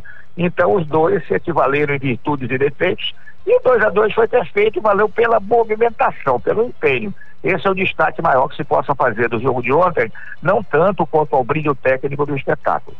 Ah, é verdade, porque assim, até pela própria movimentação da torcida, no meu condomínio, por exemplo, as pessoas desceram, foram assistir o jogo e naquele clima de repá mesmo, é, vibrando com as jogadas, isso parece que em algum momento esqueceram é, da, da queda de um time do outro que não conseguiu prosperar. E, é, o clássico ele envolve isso e às vezes independe da, da questão técnica, tática, é mais a emoção. A gente percebe isso. É, eu sinto que tem aí um determinado deixar pra, pra, de lado o que passou na semana né, retrasada, coisa parecida. É, uma próxima partida, em caso de da manutenção do empate, pênaltis, mas eu acho que é um jogo que pode, assim, pelo que a gente viu ontem, acho que pode ser definido ainda nos, nos, nos 90 minutos. Pequeno né? detalhe. É, eu... é porque os dois clubes se nivelaram ontem, né? É como eu disse, o Paysandu estava, já falei isso com vocês, já escrevi no jornal, o Paysandu estava com o plantel tão inchado, mas tão inchado, que saiu um caminhão de jogadores e não fizeram falta praticamente, né? Tirando o Perema pela sua experiência, não vamos deslustrar, nem desvalorizar o que foi o Perema, como muitos pretendem dizer na história do Paysandu, mas de qualquer maneira, o resto, tira o Laércio, um ponta bem esperto aí, muito melhor que o Rildo, se mostrou na prática, o Darley confirmando seu faro de centroavante, enfim, o Paysandu foi muito mais reduzido o seu plantel do que o Remo, mas agora gente importante também começa a sair do Remo. Já o Rafael Jansen, que era quase um titular absoluto, vai embora. Dizem que o G2 pode sair também. Enfim, o Remo também tinha muita gente em certas posições. Gente que nada acrescentou, pouco acrescentou, como o Marco Júnior, né? Eu acho que os dois times vão sábado com a mesma perspectiva de equilíbrio e a possibilidade de fazer um jogo outra vez emocionante. Eu vou, eu vou ler aqui para você. É, eu tenho certeza que você já tem na sua timeline essa, essa informação, mas eu quero que você analise para gente. Márcio Fernandes é o novo técnico do Paysandu. Treinador estava no Londrina e evitou o rebaixamento do Tubarão na Série B do Brasileiro. Ou seja, fez a manutenção do Londrina para, na Série B do, do Brasileirão. É, conforme a apuração aí do, de um jornalista, o Papão deve fazer o anúncio ainda nesta quinta-feira. Márcio Fernandes como novo técnico do Paysandu. Como é que você avalia? Olha, eu analiso o seguinte, deve ter corrido bom dinheiro, boa proposta o Márcio Fernandes. E de qualquer maneira, ele conseguiu manter o Londrina na Série B. Então, teoricamente, um clube de Série B tem mais recursos que um clube da Série C. O Márcio Fernandes teve uma passagem anterior pelo Remo, não foi uma passagem brilhante, no meu modo de ver, entendeu? A, a presença maior do Márcio Fernandes até hoje no esporte paraense foi naquele ataque do Paysandu, Evandro Chico Espina e Marcinho. Aquele sempre foi Marcinho. Márcio Fernandes foi na sua volta para o Santos. Então, ele voltar para o Paysandu, agora como treinador, é uma expectativa muito grande diante do trabalho que ele fez no Londrina, né? Que chegou a ser muito criticado, mas depois ele deu a volta por cima e manteve o clube na Série B. Mas deve estar correndo bom dinheiro para ele trocar a B pela C, não é, Felipe? É verdade, quando se troca a B pela C, porque normalmente o, o, o valor aí é monetário, né? É, é. Lógico. Não tem jeito. Mas vamos aguardar então a expectativa para o fim de semana, porque mais um repá e aí decide-se quem segue na, na, na, competição, na Copa Verde. Ivo, aquele abraço para você. Eu sei que na, no centro da cidade onde você está, deve estar um clima muito bom nessa manhã de quinta-feira, por isso. Está muito, tá muito quente, muito sol aqui em Batista Campo. Estou saindo de casa nesse momento, só aguardando a minha participação aqui no Conexão Cultura, Calixto. Um grande abraço para você e amanhã estamos juntos. Amanhã estamos juntos, certamente, Ivo. Aquele abraço. 9 horas mais 26 minutos. Aí não interessa, né? Pode sair de Batista Campos e para São Brás, de São Brás e para Marambaia, da Marambaia para Nanindeua, que vai estar aquele sol seguindo você. É um sol para cada cidadão. Que coisa. É um negócio impressionante. Agora são 9 horas mais 27 minutos. Tainá Martinez na linha comigo, porque a uma e meia da tarde na TV Cultura tem esporte, cultura e tudo sendo preparado. Tainá, bom dia. Bom dia, Calixto. Bom dia a todos os ouvintes aí do Conexão Cultura. Esporte Cultura hoje está em clima de repá, viu? Ontem uma festa muito bonita no estádio da Curuzu, lotado. E a pergunta que fica, Calixto, é: são 50% né, de estádio liberado para o torcedor, mas ontem o que se viu na Curuzu e o que tem se visto também no Baenão é casa cheia e eu fico me perguntando onde será que ficariam os outros 50% caso estivessem liberados, né? Festa muito bonita ontem lá no estádio da Curuzu. Um repá para quem imaginava algo morno, sem graça, foi um repá para cardíaco nenhum colocar defeito. Empate em 2 a 2 jogo emocionante, teve catimba, teve provocação, tudo o que envolve o que faz o clássico repar ser o clássico rei da Amazônia. A gente vai falar sobre isso, até porque a decisão dessa semifinal fica para sábado no estádio Bainão, onde apenas o torcedor azulino vai poder assistir de perto e, claro, o torcedor bicolor vai ficar ligadinho na TV e no portal Cultura. A gente vai falar também do Caeté, que está na grande final da Série B do Campeonato Paraense. Venceu ontem a equipe do Parauapebas por 1 a 0 no estádio Rosenão, lá em Parauapebas. Se garante nessa final contra o Amazônia e também uma vaga inédita na fase principal do Parazão Bampará 2022, que terá dois representantes inéditos, que é o Amazônia, que está na final, e também o Caeté, ou seja, um campeonato que traz muitas expectativas para o torcedor paraense. Além disso, nós vamos falar também da seleção paraense de boxe olímpico, que já está de malas prontas para o Campeonato Brasileiro, que vai acontecer no Mato Grosso agora em dezembro. Ou seja, o programa está sensacional, ninguém pode perder, e claro, eu conto com a participação de todos no nosso WhatsApp, no 984842738 ou pelo Twitter no arroba Portal Cultura, sempre utilizando a hashtag Esporte e Cultura. Calixto. Valeu, Tainá. Ótimo programa para vocês. Bom dia. Beijão. Tchau, tchau.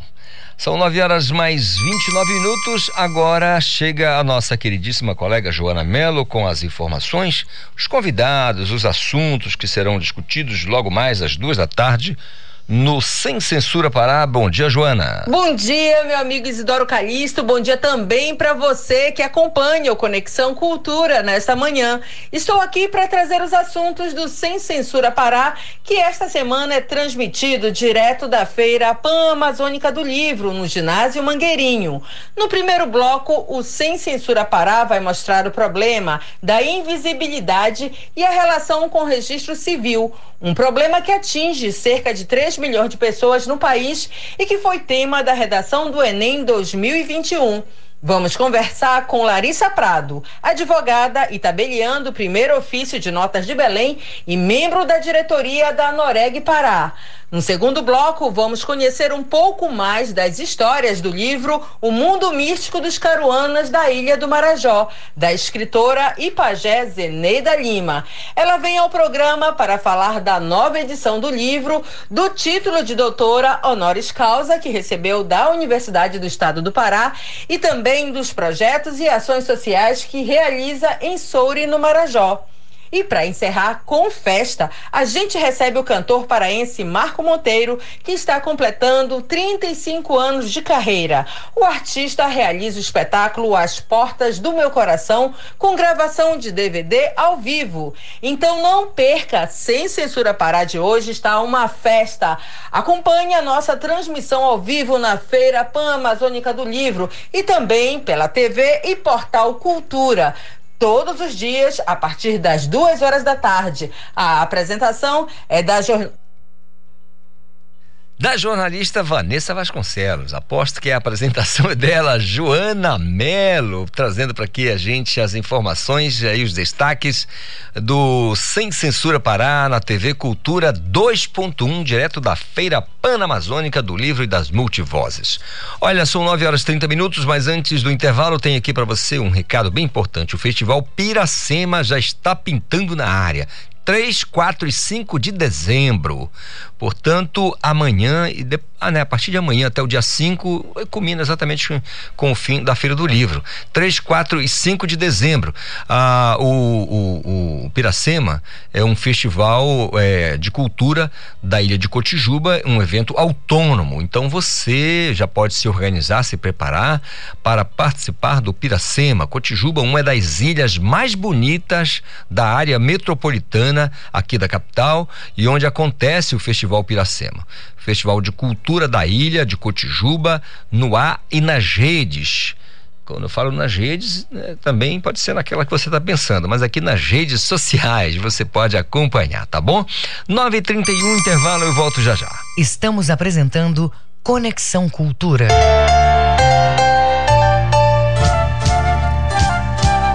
ZYD 233, 93,7 MHz. Rádio Cultura FM, uma emissora da Rede Cultura de Comunicação. Fundação Paraense de Rádio Difusão, Rua dos Pariquis, 3318. Base operacional, Avenida Almirante Barroso, 735. Berlim, Pará, Amazônia, Brasil.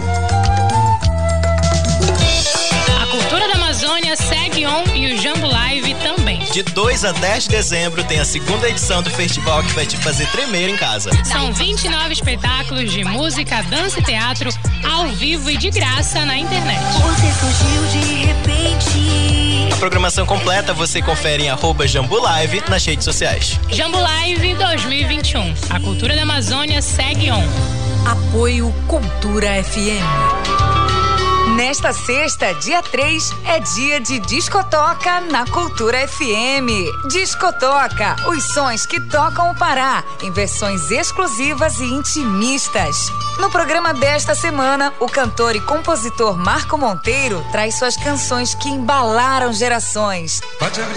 Discotoca, os sons que tocam o Pará. Toda sexta, 5 e meia da tarde. Depressão, tristeza, desânimo. Livro Espírita. Compreenda o momento que o mundo atravessa e encontre respostas para suas dúvidas. Participe da 32 segunda feira do Livro Espírita de Belém. Descontos de 20 a 50%. O melhor presente de Natal? Livro Espírita. É luz nas nossas vidas. De 27 de novembro a 19 de dezembro, na Rua Oswaldo Cruz, número 45, em frente à Praça da República. Livro Espírita, porque muitas respostas já foram dadas. Apoio Cultura FM. Voltamos a apresentar Conexão Cultura. 9 horas mais 35 minutos, hora do trânsito. Marcelo Alencar, da Feira do Livro, é isso, que trânsito. Eu tô viajando na Biodese, como diz o Pablo Ricardo. É, o Marcelo Alencar que tem pra gente as informações, ele está no Mangueirinho com as informações da Feira Panamazônica do Livro das Multivozes. Me conte tudo, Marcelo. Exatamente, Isidoro Calixto. Bom dia, é, bom dia para você, bom dia para os ouvintes do Conexão Cultura. Agora sim, falamos direto, diretaço aqui da 24 edição da Feira Pan-Amazônica do Livro, que acontece no Mangueirinho, ao lado do estádio Mangueirão, na rodovia Augusto Montenegro. Programação especial com poetas, cantores, compositores, trazendo realmente a riqueza da literatura paraense, da literatura nacional. É a feira das multivozes, são as vozes que se misturam e se destacam e podem falar através da literatura por meio da Feira Pan-Amazônica do Livro. E um dos estandes que eu já estive no local, conversei, peguei informações, é o estande da imprensa oficial do Estado do Pará, a IOEPA. E a gente vai falar, é, Isidoro, com a Elisângela Oliveira, que é conhecida carinhosamente como Lica. Ela é uma das organizadoras dos livros que fica no estande da imprensa oficial do Estado do Pará, a IOEPA. Elisângela, bom dia, Rádio Cultura FM. Fala pra gente, rapidamente, qual é o objetivo desse estande, o que vocês têm aqui para oferecer para as pessoas que estão frequentando e visitando o segundo dia da Feira Pan-Amazônica do Livro? Bom dia, Rádio Cultura. Bom dia, bom dia a todos os ouvintes, a todas as pessoas que estão nos acompanhando. Bom, o objetivo principal da, do nosso stand é oferecer aos leitores é, uma forma de conhecer é, os autores e escritores paraenses, né? Uma vez que eles estão esquecidos no, nos catálogos da literatura. Então, um dos objetivos principais é apresentar é, autores de diversas regiões, uma vez que nós tivemos é, o prêmio literário do auxílio Jurandir em 2019, por conta da pandemia nós não podemos apresentá-los, e essa é a oportunidade máxima que nós temos de estar apresentando eles, os livros deles que ficaram vivos. São 11 autores no, no, no total, entre homens e mulheres, de várias é, é, regiões do estado do Pará.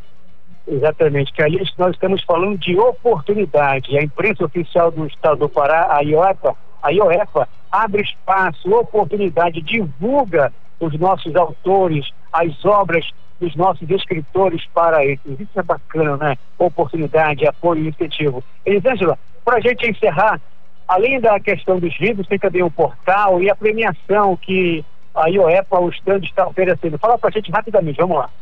Então, nós temos também o nosso projeto Portal do Conhecimento, que é coordenado pela nossa querida Sandra Batista, né, que visa estar tá fazendo a, a, trazendo os livros para cá para que as crianças possam estar tá brincando, é, enquanto seus, seus pais ficam circulando pela feira, né? O portal também oferece é uma, é uma forma de oferecer para as, as bibliotecas públicas também, né? A gente recebe e faz doações a essas bibliotecas e as escolas públicas aqui no Pará também. Pode ser de várias, de várias é, é, regiões também. Pode nos procurar lá, procurar o portal do conhecimento. Perfeito. Para as pessoas que estão em casa, que estão no trânsito, estão vindo para cá, têm interesse de participar da feira, fala da localização desse estande que nós estamos, que é da imprensa oficial do estado do Pará da Ioipa. Fica mais ou menos próximo. É, qual a localização aqui dentro do Mangueirinho? Então, nosso stand fica ao lado direito do, do corredor, no final do corredor da, da entrada de Atletas 2, se não me engano, acho que é Atletas 2, no finalzinho do corredor do lado direito. Beleza, quero agradecer, quero agradecer a Elisângela Oliveira, conhecida carinhosamente como Ica, é uma das organizadoras dos livros do estande da imprensa oficial do Estado do Pará, a IOEPA. Agora, Calixto, aqui tem muitos estandes. Tem muitos espaços dedicados a escritores, poetas, obras maravilhosas, obras que falam de literatura, de amor, de esperança, é, de, de, de informações técnicas. É diversificado as informações que são repassadas pelos livros que estão sendo é, oferecidos pela Feira Pan-Amazônica do Livro. Além do estande da IOEPA, Outro estande que também se destaca aqui na Feira Pan-Amazônica do Livro é o estande da Rádio Cultura FM 93,7, que foi montado especialmente para os leitores, os ouvintes, os amantes do rádio conhecerem um pouco do nosso trabalho, a nossa técnica, a nossa locução, a nossa programação. Vários programas estão sendo apresentados ao vivo aqui, direto da Feira Pan-Amazônica do Livro. Eu estou, inclusive, agora no estande da Rádio Cultura FM 93,7. Quem está aqui no estande é o Daniel, que é um dos técnicos da Rádio Cultura. Ele está organizando aqui o espaço, está recebendo os frequentadores e a gente observa é, em cada rosto, em cada semblante da, de um dos participantes que está aqui no estúdio, conhecendo o nosso espaço, o carinho e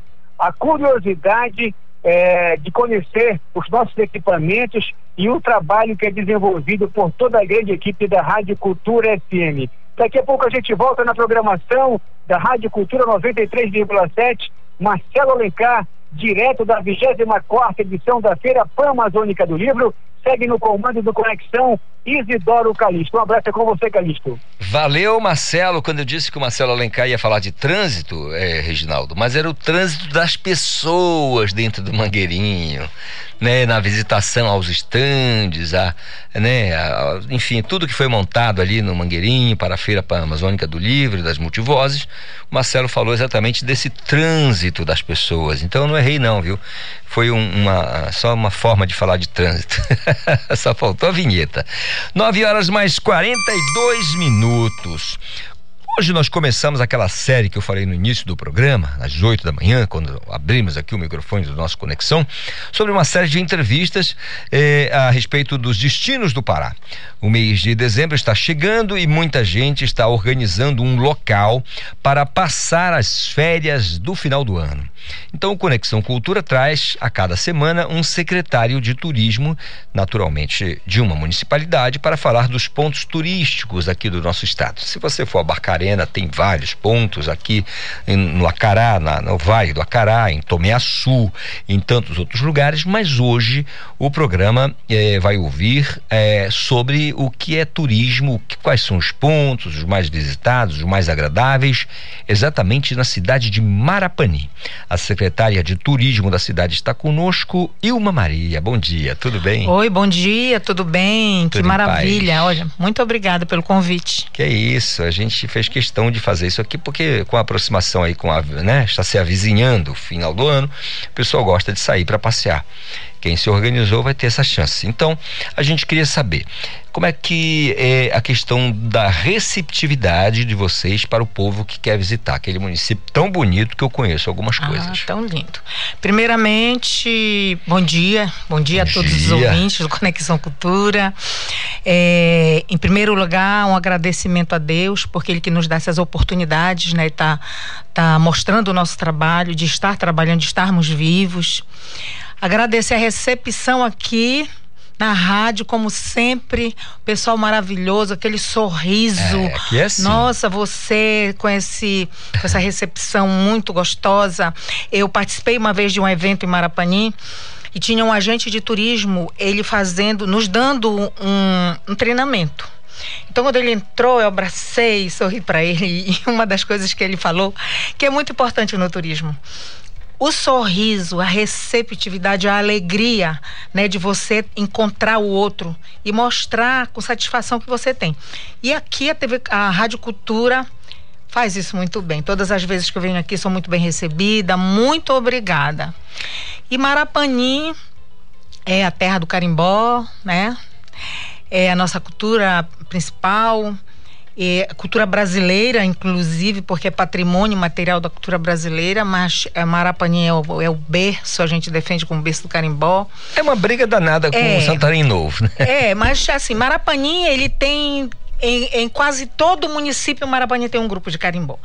É, acredito que por isso tenha sido o- o- um Se destacado, reconhecimento, né? se destacado, é, porque ele, em todo ele faz circuito de carimbó. No, no, no Alto Marapani, que é a tem a região do Salgado, região das praias, e a região do Alto Marapani, onde a agricultura é mais intensa também cercado de atrativos lindos e aonde o, o carimbó ele ele tem uma intensidade. Então existe o circuito que inclusive está acontecendo agora nesse período. Circuito. né? Já voltou o circuito do carimbó. E, e ele é um destino, um destino muito bom da, da pessoa ir Com a procurar família, com os com a amigos. família, eh, com os amigos.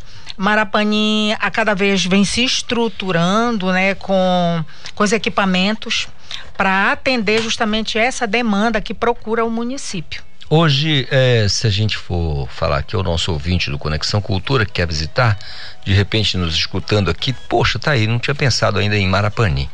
Mas aí eu vou me hospedar. Eu tô com a família, eh, como é que é a infraestrutura para essa pessoa que quer visitar o município, ficar na cidade, de repente pegar o carro e ir aos pontos onde são orientados aí. É um igarapé, uma Uhum. praia.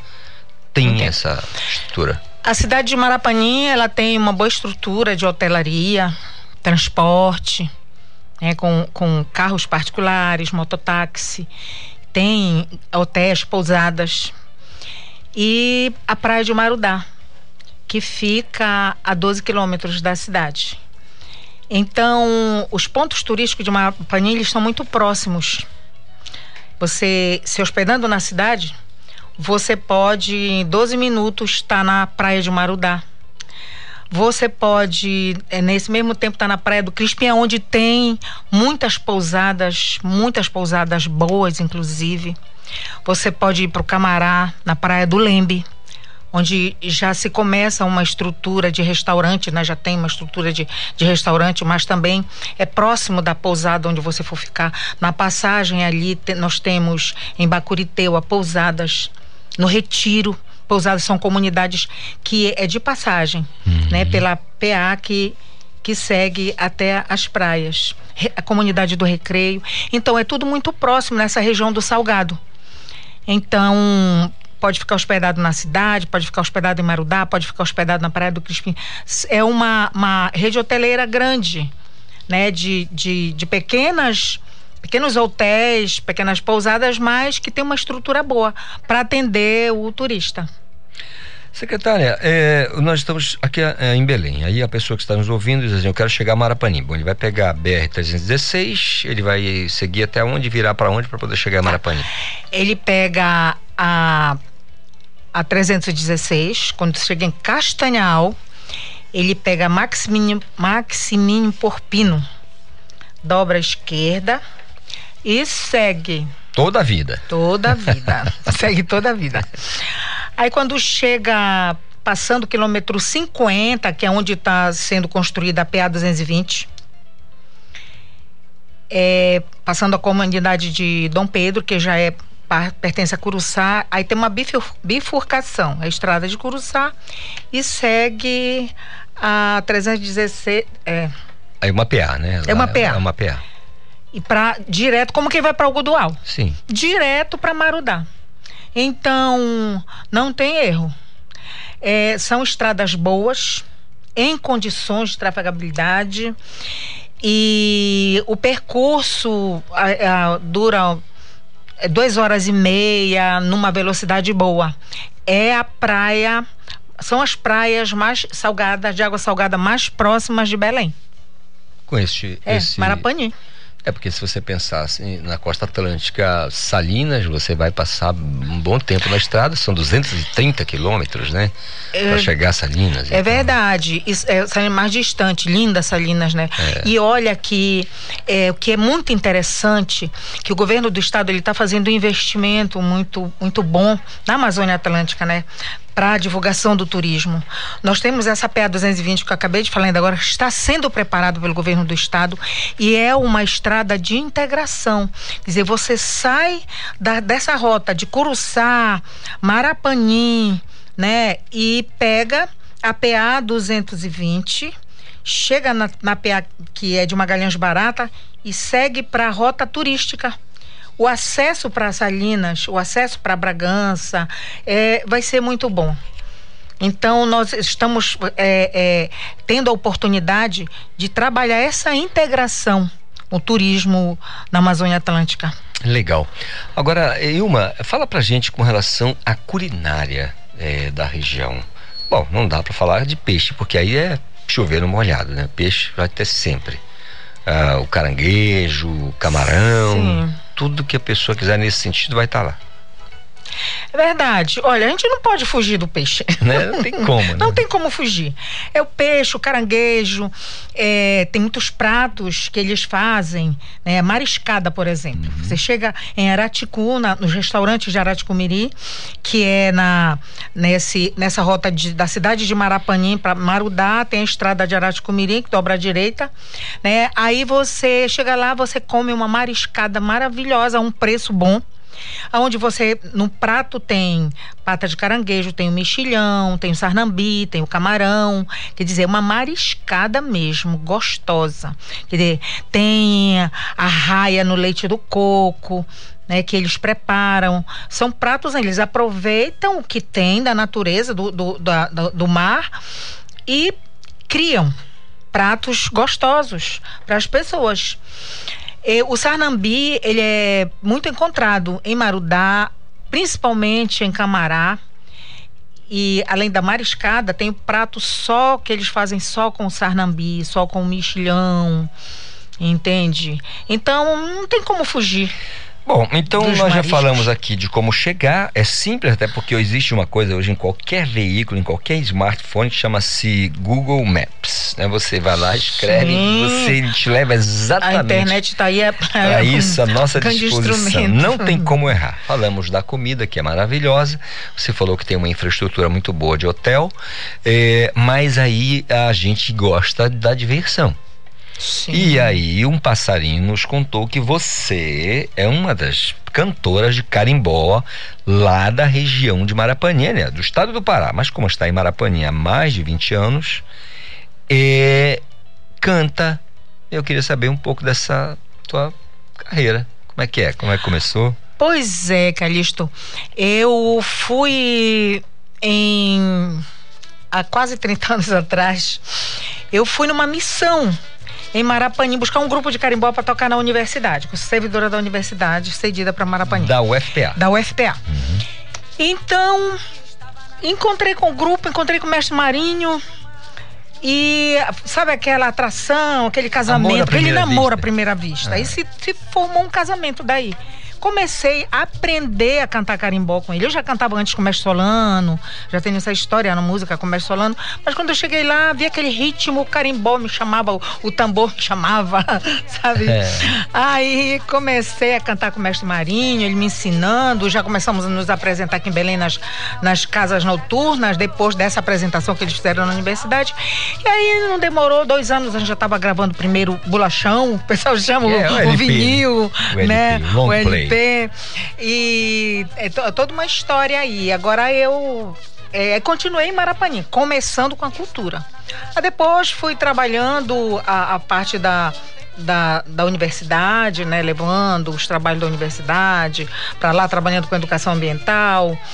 Fui trabalhando com turismo e continuo até hoje. Que legal. Bom, você veio, assim, só para esclarecer, a Ilma Maria Nunes, Melo, perdão, é uma moça muito simpática que é de Icoraci, De mas na Igarapé-Mirim. verdade nasceu em Igarapé-Mirim, passou por passou em Icora- em Icoraci, Não, não. né? Eu sou, eu Iga- sou de Igarapé Veio a. Belém, ó, virou servidora da UFPA e depois está agora lá como secretária de turismo É, é, de Marapanim. atendendo um convite do prefeito Anderson Dias e que tem assim um, um compromisso com essa com esse desenvolvimento Uhum. do município voltado para o turismo e eu tenho formação na área ele me convidou e a gente está junto fazendo esse trabalho em Marapanim, em Hum. parceria com o governo do estado, com, a, Muito com a bacana. Setur, eh, trabalhando, as- seguindo as orientações da Secretaria de Turismo do Estado, do Ministério do Turismo.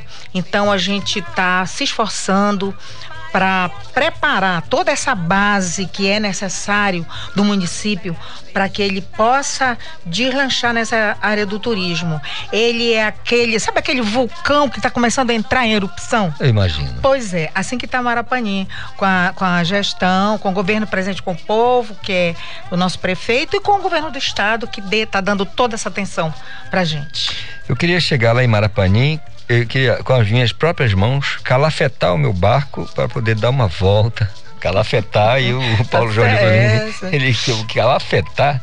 É, meu amigo. Tem que eu- preparar eu- os é, que tem, né? Pensa que aquele- eu vou deixar a, a água invadir o meu, o meu barco? Negativo, eu sei calafetar.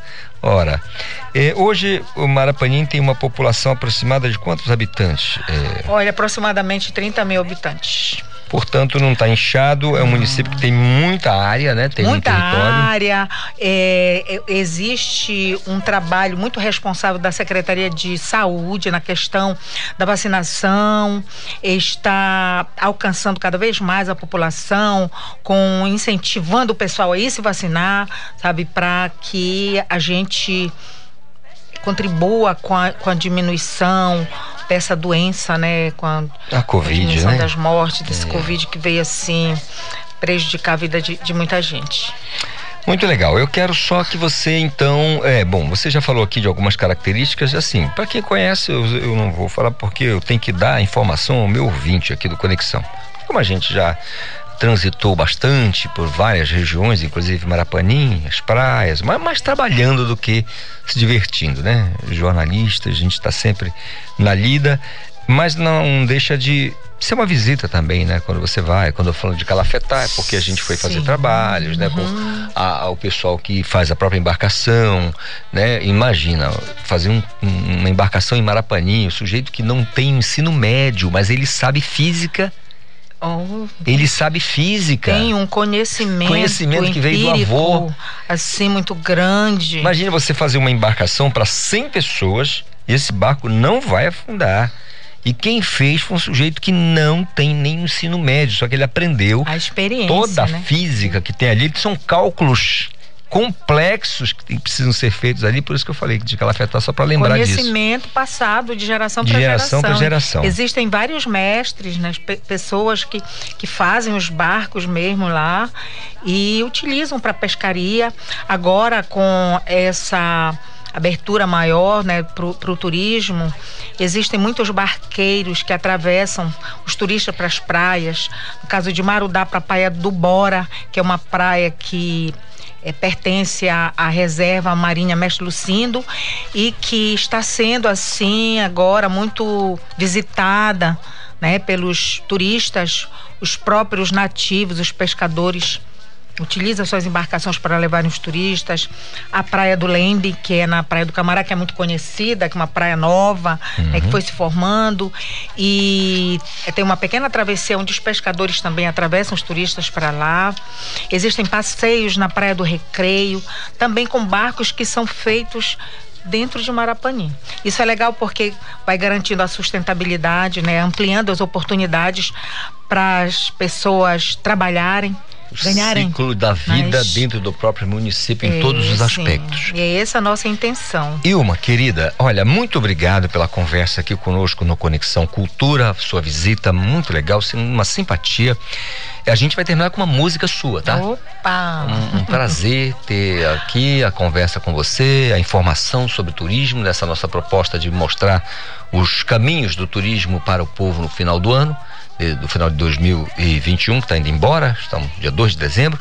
Um beijo grande para você, muito obrigado pela visita, tá bom? Tá, eu que agradeço e nos colocamos à disposição no município de Marapanim, na Secretaria de Turismo, ao lado do Banco do Brasil, a cidade, na cidade de Marapanim. E quando vocês quiserem ir, estaremos lá esperando vocês. Para fazermos uma programação maravilhosa com aquele carimbó. Muito legal. A gente termina com um carimbó, então, da Ilma Maria Melo, de Marapani. Um beijo pra vocês, fiquem com Deus. A gente volta amanhã, se Deus quiser. Beijão.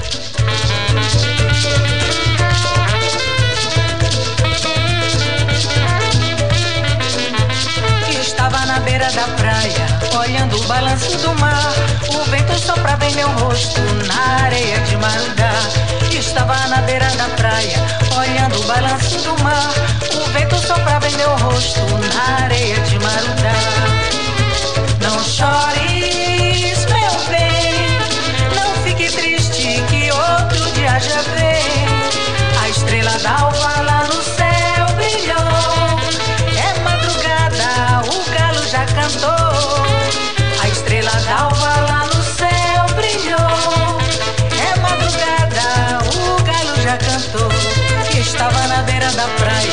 Olhando o balanço do mar. O vento soprava em meu rosto, na areia de Marudá. Estava na beira da praia, olhando o balanço do mar. O vento soprava em meu rosto, na areia de Marudá. Não chores, meu bem, não fique triste que outro dia já vem. A estrela d'alva lá no céu brilhou. É madrugada, o galo já cantou. A estrela d'alva lá no céu brilhou. É madrugada, o galo já cantou. Maria traz a canoa, nós vamos tarrafiar. Vamos pegar um peixe na hora da pré-mar. Maria traz a canoa e vamos tarrafiar. Vamos pegar um peixe na hora da pré-mar. Eu não vou na maré, tenho medo do jacaré. Eu não vou,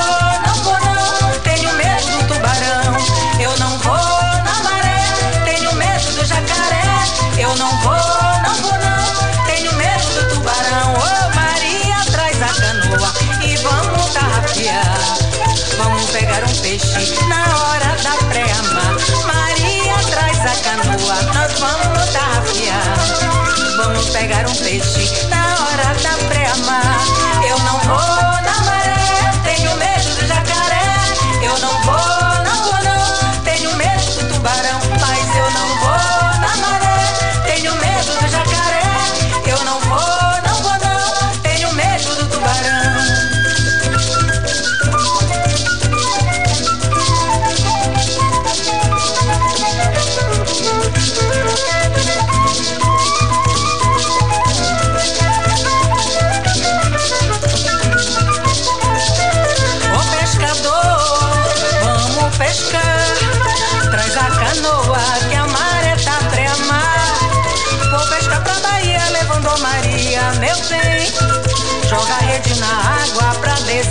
além.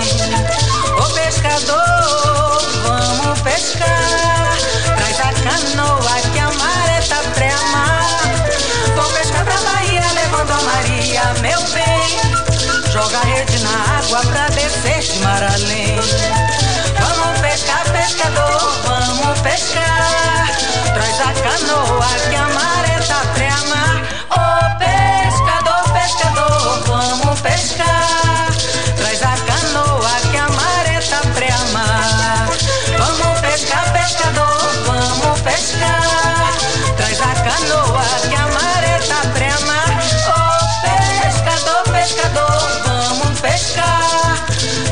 Canoa que a maré tá pré-mar.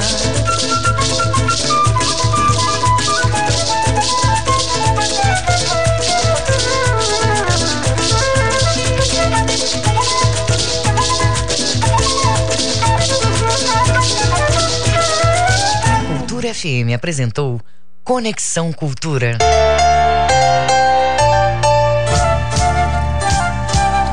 ZYD 233, 93,7 MHz.